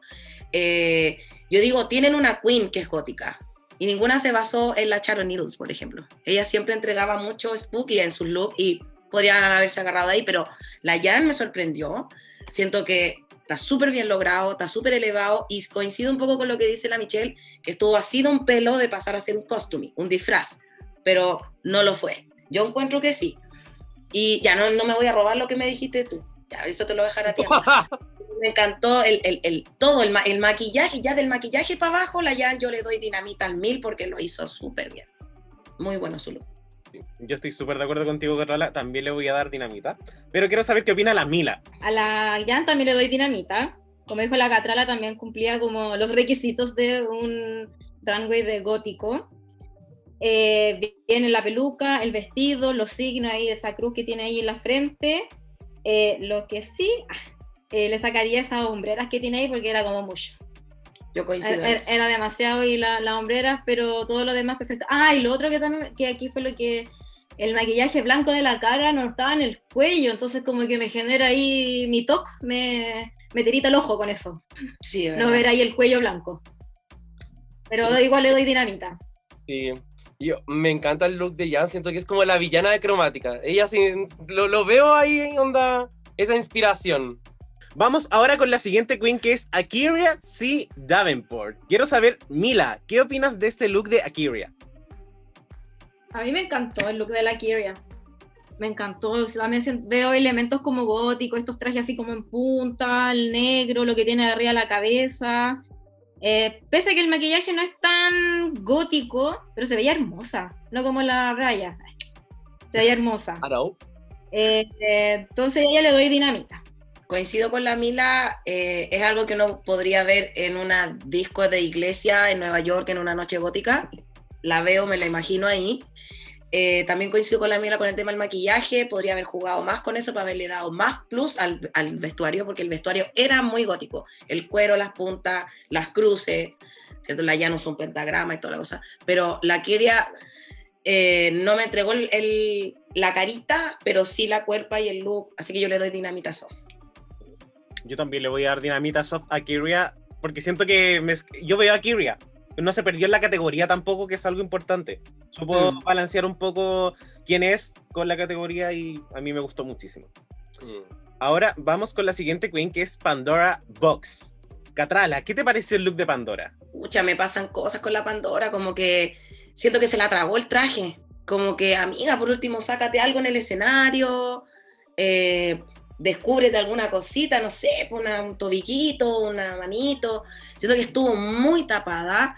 Y más que gótico, a mí me recuerda así como las películas de terror, así como la de la monja y esas cosas así. Pero no, no grita es una novia. Y la categoría no era novia de negro, porque ¿Es, es- es esta o la otra que te dije que me recuerda a la Cherry Pie? Esta. Me recuerda mucho la silueta de Cherry Pie en la boda negra con la vela. Bueno, es el, la misma silueta. Entonces, pucha, amiga, onda. No, yo ahí le doy cualquier cosita, aunque se veía hermosa, el maquillaje hermoso y coincido. Me encantó que el pelo eh, cobrizo y todo, pero no, el traje como que ahí erró la marca, cualquier cosita.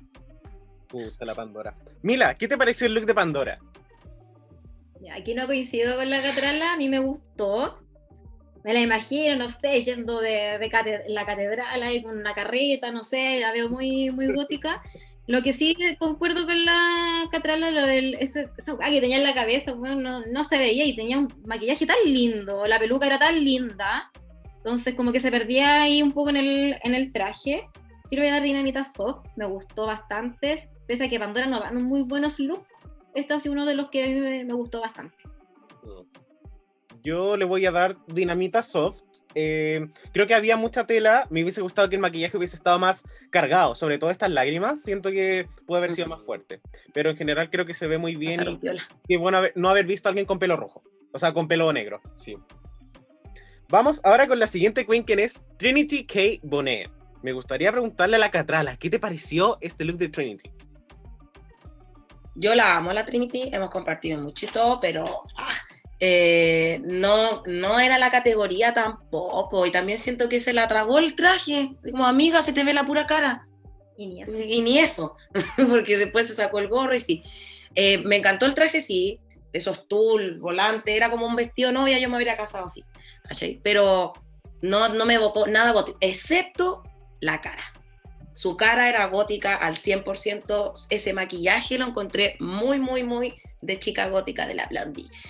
Pero el resto del traje no. Así que yo le, por el tema del maquillaje que está bien logrado, yo le daría un dinamita soft. Porque el traje ahí como que ah, me causa algo que no es gótico.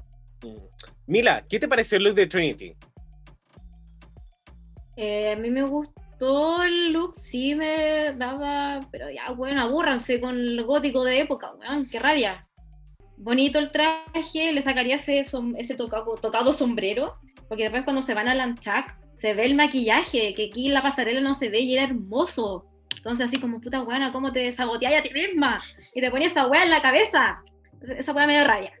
Yo le daría un dinamitazo. Yo también le voy a dar dinamita soft. Cuando lo vi fue como, ¡ay, qué, qué gran traje! Lo encontré muy impactante cuando salió la pasarela. Pero siento que el maquillaje era tan bueno y se tapó, no sé, quizás me hubiese gustado ver pelo también, quizás una, una cola de pelo y un poco menos de tul, en especial en la, parte en la parte de arriba. Creo que había demasiado.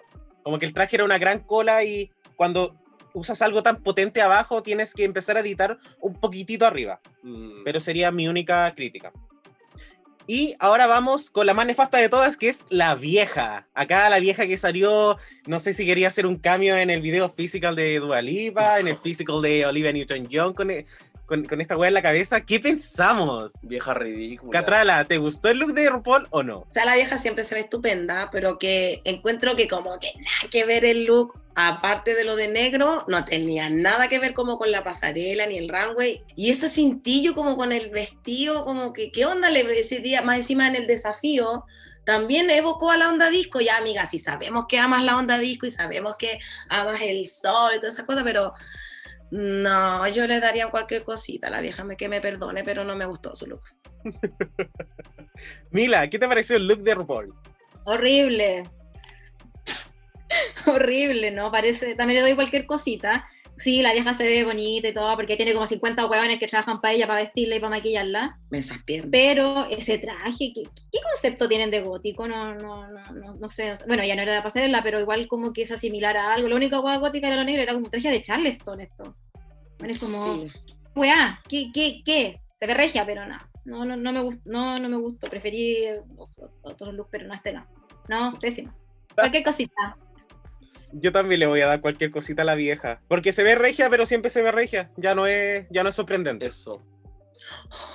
Pucha, Sí. vieja ridícula, te fuiste de cualquier cosita, pero lo que quizás no se fue de cualquier cosita es el lip sync de esta semana, donde tuvimos aquí a Kylie versus la lip sync assassin Manila Luzón, al ritmo de Dirty de Cristina Aguilera. ¿Qué nos pareció este lip sync, Catrala?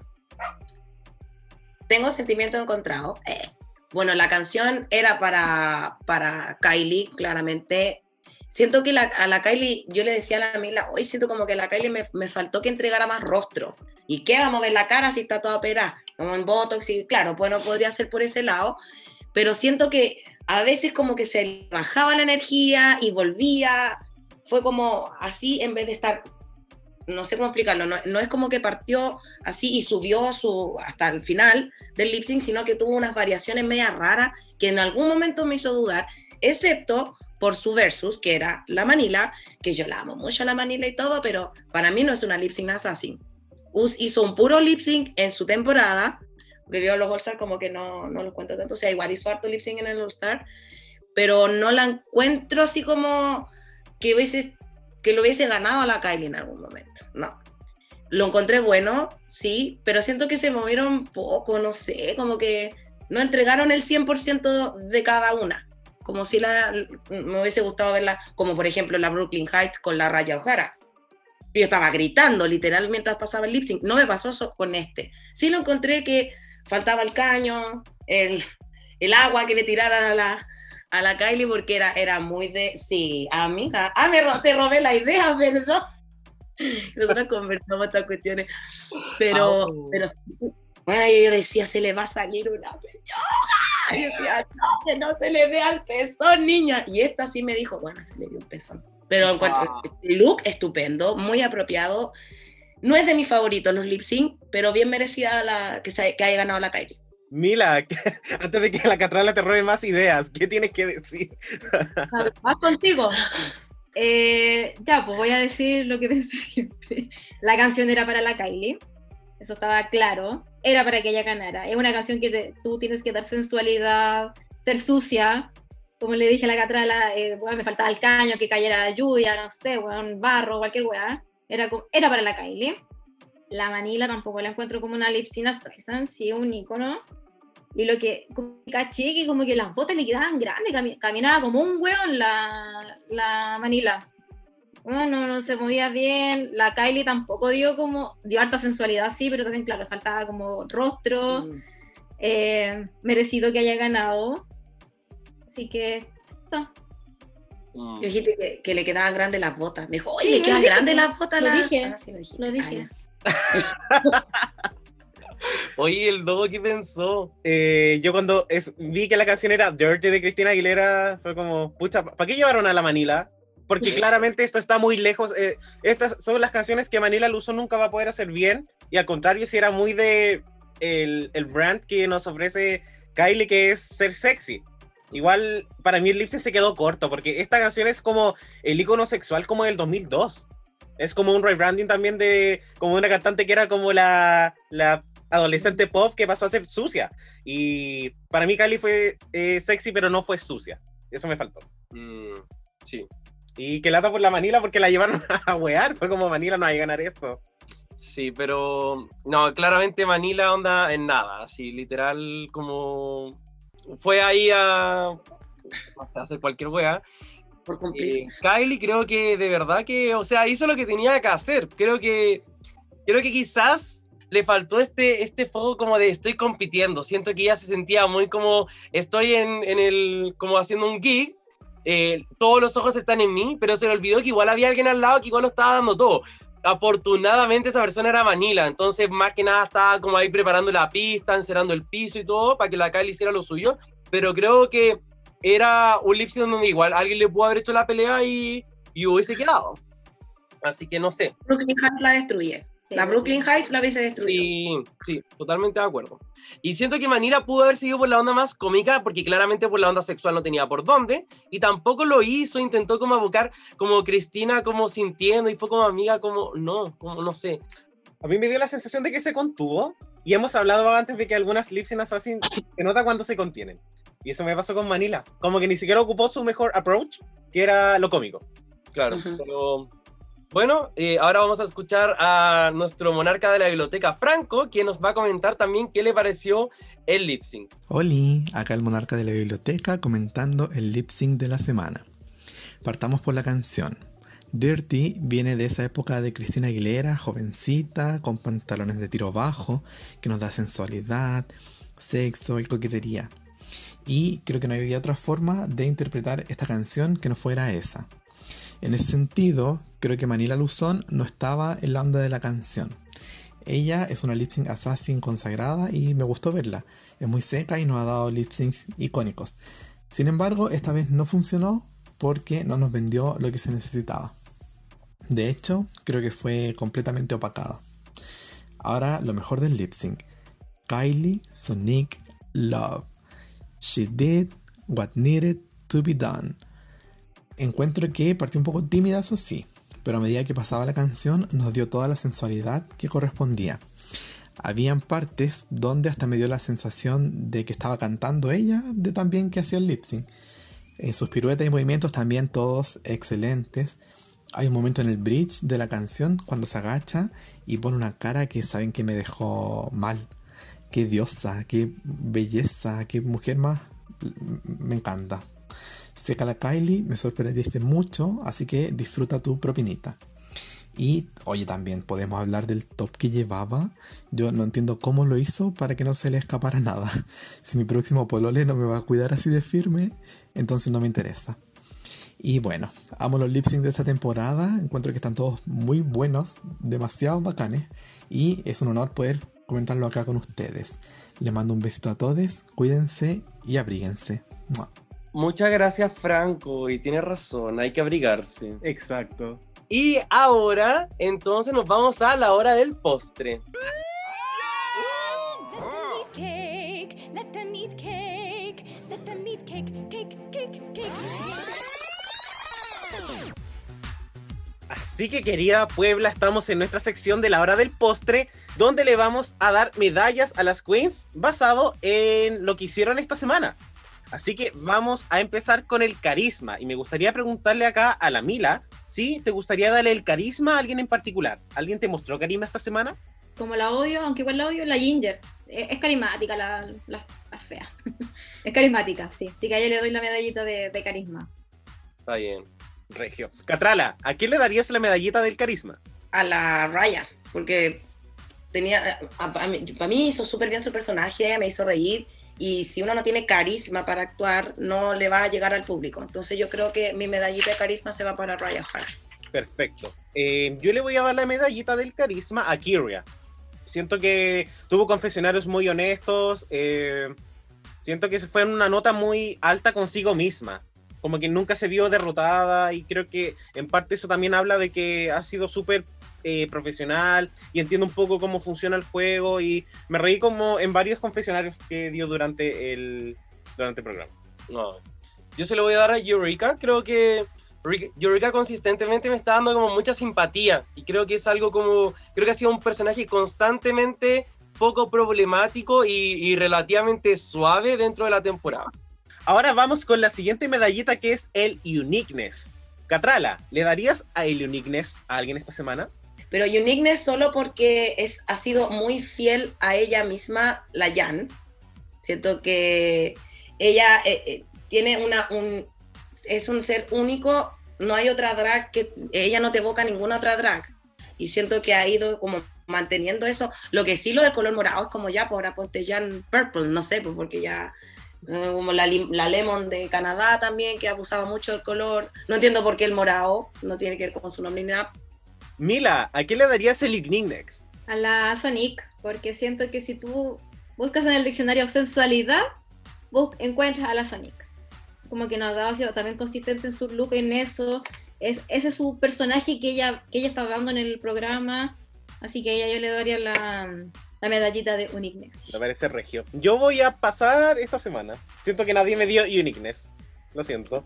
Yo también se le iba a dar a Jan. Creo que mi argumento lo dijo muy bien la Catrala. eh, caracterizarte por un tipo de energía no es tan fácil. Y siento que, que, bueno, Jan, palabra energía se repite mucho, pero bien, bien, creo que tiene ese uniqueness. Sí, sí, me parece. Ahora vamos con el Nerve, la audacia. Mila, ¿quién nos dio audacia esta semana? Yo se lo voy a dar a la Trinity. Me encanta. Aparte que esta semana en toda la temporada ha sido súper nerv la Trinity. Salió de su burbuja. eh, ha dejado como a todos callados de que ya no es esa, como esa persona que era tímida, que no sabía actuar. Demostró que actuó bien, ha dado looks buenos. Y eh, no, yo se lo voy a dar a la Trinity. Yo coincido con la Mila, a la Trinity, todo el rato, mi guaguita.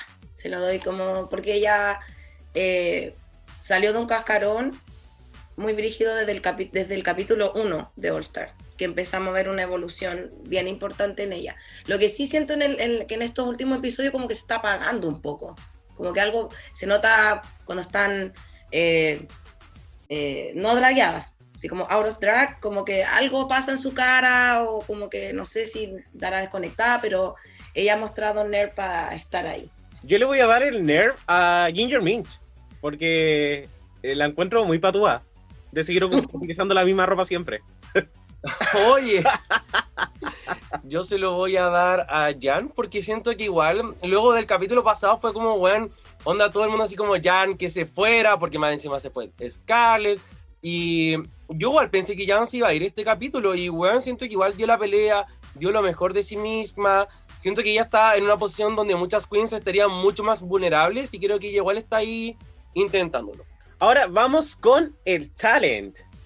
Y vamos a empezar acá con la Mila. Mila, ¿a qué le darías el talent esta semana? A la Pandorita Box. Pese No. que no es mi preferida, no, no nunca me gustó ni de su temporada ni en All Stars 1. Ah, la vieja es súper talentosa, actúa súper bien. Cuando hicieron este eh, challenge de grabar como comerciales de trabajo, así como de un segundo trabajo, como que ella casi fue la que direccionó a las chicas. Y la actuación de ahora que le dieron el save, eh, yo siento que actuó súper bien en, el, en este challenge de, de actuación. Y ha pasado súper piola. Me da pena que pase tan piola la, la Pandora. Siento que es muy ¿Verdad? talentosa. La Pandi. También coincido con la Mila, con la Pandora. Siento que eh, me da lata que todavía no alcance ese escalón que necesita para quedar como top.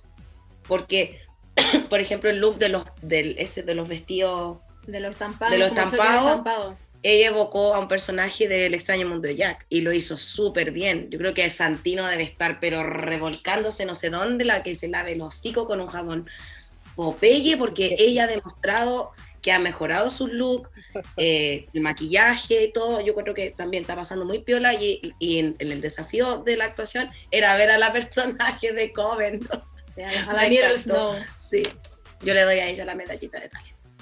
Yo estoy súper de acuerdo con ustedes dos en que Pandora demostró mucho talento genuino esta, en este capítulo en particular, pero además me gustaría dárselo a Jan. Creo que Oh. lo hizo muy muy bien en el reto, creo que lo hizo bien en la pasarela y también lo que mencionaste tú, Richie, vino, viene de una semana que fue súper perjudicial para ella y lo hizo bien, como que se sacó esas malas vibras y se enfocó en hacer un buen trabajo. Así que yo le voy a dar el challenge a Jan. Y ahora entonces nos vamos con la voz de la Puebla. Dogo, ¿qué le preguntamos a nuestra amada Puebla? Porque apenas terminó el capítulo, la gente estaba reclamando de que a Kylie le habían ayudado mucho, de que quizás Ryan no debió haber estado en el bottom two, etc. Entonces le preguntamos si estuvieron de acuerdo con los placements de este capítulo. Y llegaron muchas opiniones. La Puebla tenía mucho que decir, así que quienes, por favor, no, o sea, quienes no hayan sido mencionados, sorry. Ahora tenemos a Connie Black que nos dice, no mucho. Eureka merecía el bottom con Akiria, no Raya. Y en el top debió haber estado Pandora. Caro, quien bajo Bonamin, dice, Ginger tendría que haber ganado. Pandora top, bad coaching. Ángela Raíz, no. Creo que Pandora debió haber estado high junto con Jan y Ginger. Y Kylie, safe. Tasmaniatic, no. Pandora merecía un high. Eh, aquí tenemos a Benja, AGR-bajo, para nada. Sonic lo hizo bien, pero ese win era de Jan o Ginger. Y Raya no merecía ese bottom. Cebollita en escabeche, para nada. No han valorado nada a Pandora. Aquí tenemos a Felipe Ignacio Ojeda Merino que dice Pandora debió haber estado high. Y Kylie, uff, qué sensual, más ese lip sync. Aquí también tenemos a November.sky y dice, ay, siento que a todos, incluyendo Kylie, les faltó energía para el win. Y Raya, Jan y Kylie arrasaron en el runway. Amadas. También tenemos aquí a Daniel Rock Rose que dice, Raya no merecía el bottom. Ese lugar era de Akira y Eureka. Trini Koche, no, ni con la ganadora, ni con el bottom, ni con los safe, todo mal. Sabrosona, en parte sí y no. No considero que Kylie haya sido la más fuerte en su papel, pero sí me alegra el hecho de que haya ganado porque la quiero mucho. Pero me cautivó más la actuación de Ginger, al menos se fue con harta platita para la casa la semana pasada. Aquí también tenemos a Aldo Vincent y dice, la gatada continúa con Pandora, pero ya sabemos cómo funciona esto. Bien por Kylie. Matty Kimson, no mucho, pero no me molestó ver a Kylie en el top. Se veía hermosa y lo dio todo en el lip sync. Aquí Clueless.ani, no, Eureka safe y Pandora high. El resto está bien. Y finalmente Sandy Nahuel, no. Pandora merecía el win o al menos quedar high, porque su actuación fue 10 de 10 y ese look soñado. Muchísimas gracias, querida Puebla, por siempre darnos eh, sus opiniones tan valiosas. Eso, grande Puebla. La Puebla está conmigo, nada malo me pasará. Cierto. Y con eso nos vamos a cerrar la biblioteca. All right, the library is really closed officially.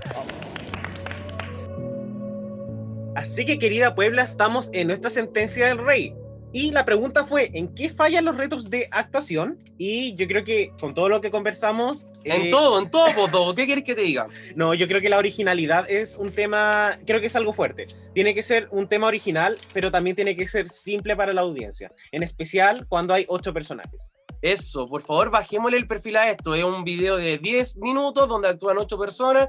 Como, ¿qué queréis? No sé, onda, wow, por favor, ¿hasta cuándo? Quizá ya es intencional esta wea, no sé. Yo creo. Pero bueno, ya mencionamos todo lo que queremos que mejoren estos retos de actuación, así que wow, tenemos tarea para el futuro. Y no sin antes recordar el futuro, que es, eh, bueno, empecemos con el pasado, que es la rupolla de la semana pasada, donde la única que sumó puntos esta semana fue Dogo. Dogo iba un punto abajo y ahora va un punto arriba. Porque Bien. la chuntaste a que Akira estaba en el bottom y que se iba. No sé por qué Oh. nadie más hizo esa predicción. Yo dije que el bottom era de Jan con Kylie, no ocurrió. Y Calisteria representando, no, perdón, eso fue lo de Calisteria que estuvo representando a la Puebla. Y yo dije que el bottom era de Trinity K. Bonet con Jan. Nada de eso ocurrió y todos dijimos que Eureka o Ginger ganaba y tampoco ocurrió con el desafío. Así que ahora se nos vienen las predicciones para la próxima semana. Do va ganando con 6 puntos y Richie y la Puebla tenemos 5. Así que sabemos que la próxima semana se viene como este himno donde tienen que hacer performances y están en dos grupos separados. Dogo, a ti te toca decir todo. ¿Estás listo? Sí, estoy listo. Vamos. Persona que va a ganar el reto la próxima semana, si es un girl group, siento que Jan podría ganar. Ya. Y el bottom two, Pandora con Eureka. Wow. Porque creo que Eureka, eh, e- este love es para empezar a cocinársela quizás. Mm, Y porque también en el Farmer Rusical, si bien esto no es un, un, un Rusical necesariamente, igual es un lip sin extravaganza, asumo. Así que creo que podría no evocar la energía que los jueces van a querer. Y sería Pandora, porque ya la han ninguneado harto y no me sorprendería. Esa es la verdad. eso. Así que, Mila, ¿quién gana y quién se va eliminada? Eso es muy parecido al Dogo. Yo creo que va a ganar Jan, o si no, a lo mejor la Kylie. Nunca la hemos visto en un Rusical, así que no solamente bailando en el caño en su temporada. Puede que lo haga bien bailando. Y eliminar yo también creo que la Pandora, porque ya le están haciendo la cama a la pobre. Y ya no, la, la van a echar, ya así como que está pasando muy desapercibida y yo no quiero que se vaya. Pero yo creo que va a ser eliminada la Pandora. Sí. Y Catrala, ¿quién estará en el Two el próximo capítulo? Podría no estar relacionado con lo que nos dijo Mila. Eh, yo creo que sí es un desafío donde van a cantar y van a bailar y todo el cuento, y como de actuación, Pandora sí se va al bottom, probablemente quizás también, no, no me vayan a odiar, pero en volada le puede ir mal a la Kylie, puede ser que le vaya mal en el desafío, eh, porque eso, la, eh, estas cuestiones, es que, ¿qué era al final? ¿Un, un Rusical? No, ¿qué era? Un Un himno, un himno, claro, un girl group donde tienen que vender carita también. Entonces me pasa que la, que la Kylie todavía no me transmite como esas cosas de, de- Pero en el bottom, no, miento. En el bottom puede ir Pandora y no la Kylie. La Trinity. No sé por qué me tinga también que la Trinity que Bonet también está como de- empezando a desinflarse. Yo creo que esas dos podrían estar en el bottom. Y la que se va es Pandora. Como dice la Mila, le están haciendo la cama. Eh, aunque ya con esta producción uno no, no sabe qué va a pasar, capaz que se echen a la Ginger y yo voy a hacer fiesta. Eh. No, mentira. Oye, yo estoy muy como en nada con esto. En verdad no sé qué predecir. Siento que All Stars nos ha dicho bien poco de quién quiere que llegue a la final. Siento que me sorprende tanto que Eureka no haya ganado en nada todavía, como siendo que han habido oportunidades. Me encantaría pensar que Eureka va a ganar el próximo capítulo, lo veo como algo natural, pero no, no puedo decir que va a ganar porque es como un desafío muy distinto a lo que quizás ella, en lo que ella brillaría. Así que no lo voy a dejar ahí, pero le voy a dar el win a Trinity K. No porque yo la apoye, como en verdad no soy muy fan de ella, solamente estoy intentando hacer una, una adivinanza y creo que luego de la semana 1 ha demostrado como en los desafíos un alto nivel. Entonces creo que creo que llegó el momento. Este va a ser el capítulo donde la producción va allá como a construir el, la final. La el cast es un cast tan variado que la producción como que pudo tantear y ahora va a decir como, ok, le vamos a dar el segundo win a aquellas que vamos a llevar a la final y veo a Trinity que pone con una apuesta ahí. Eh, en el bottom voy a poner a Pandora, ya todos lo dijeron, y Ginger, eh, solamente porque no me tinca. Creo que la chunté con que lo hizo mal en el Rusical, lo va a hacer mal de nuevo y eliminada a Pandora. Eso Eso. me parece. Así que vamos cómo me va, porque no quiero perder. Y entonces llegamos al final de este capítulo 78. Oye, 78 capítulos y uno se sigue sorprendiendo, la sigue pasando bien, porque con estas invitadas de verdad que fue muy refrescante. Chiquillas, de verdad fue un lujo tenerlas.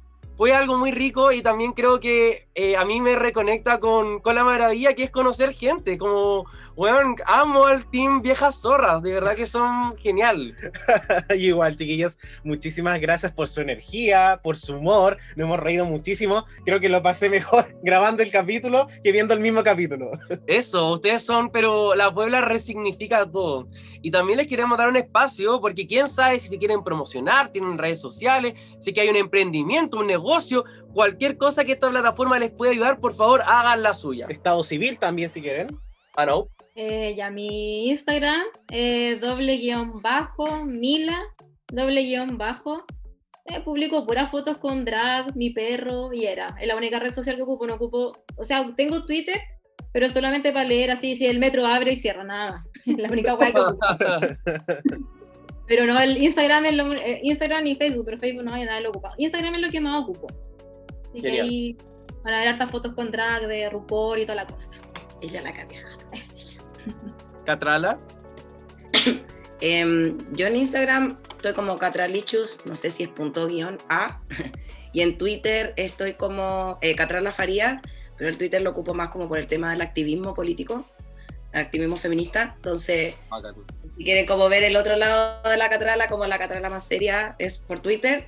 Y la más, ahí, en- si alguien quiere, si quieren escuchar cómo canto, eh, también ahí tengo videos ahí en, en Instagram. Catralichus.a, era punto A, ¿cierto? Oye, ¿y dónde te podemos encontrar cantando? Como en la vida real. Ah, lo que pasa es que nosotras, las mujeres de- de cantoras, las más nuevas que somos de talleristas, eh, empezamos una rueda de mujeres separatistas hasta las 10 de la noche, todos los jueves en la Plaza Brasil. Son bienvenidas todas las mujeres que quieran cantar, aprender, aplaudir, aunque no se sepa ni una cueca, no importa, son bienvenidas. Y después de las 10 de la noche, ahí, si es que alguno se atreve, puede pedir permiso y entrar a la rueda, porque ese es un espacio que nosotras levantamos para nosotras, para un espacio seguro de cantoras. Qué bonito. Muchas gracias. Entonces ahí todas las chiquillas que quieran, también ahí tienen un espacio bien bonito para todas. Y, y por supuesto que agradecerles a ambas por estar aquí, por estar con todas con caña, ronca, pero dándolo todo. Pucha que se pasó bien. Sí, y también a nuestra querida Puebla que siempre nos acompaña y mucho, mucho ojo porque se nos viene muy, muy pronto una Eso. entrevista real. Así que stay tuned el día, Sábado, o sea, mañana. porque se nos viene una entrevista real. Y traía especialmente desde un país que pues, tiene su final al otro día. Así es. Así que un abrazo bien grande. Nos estaremos viendo la próxima. Besitos. Chao. Chao. Chao.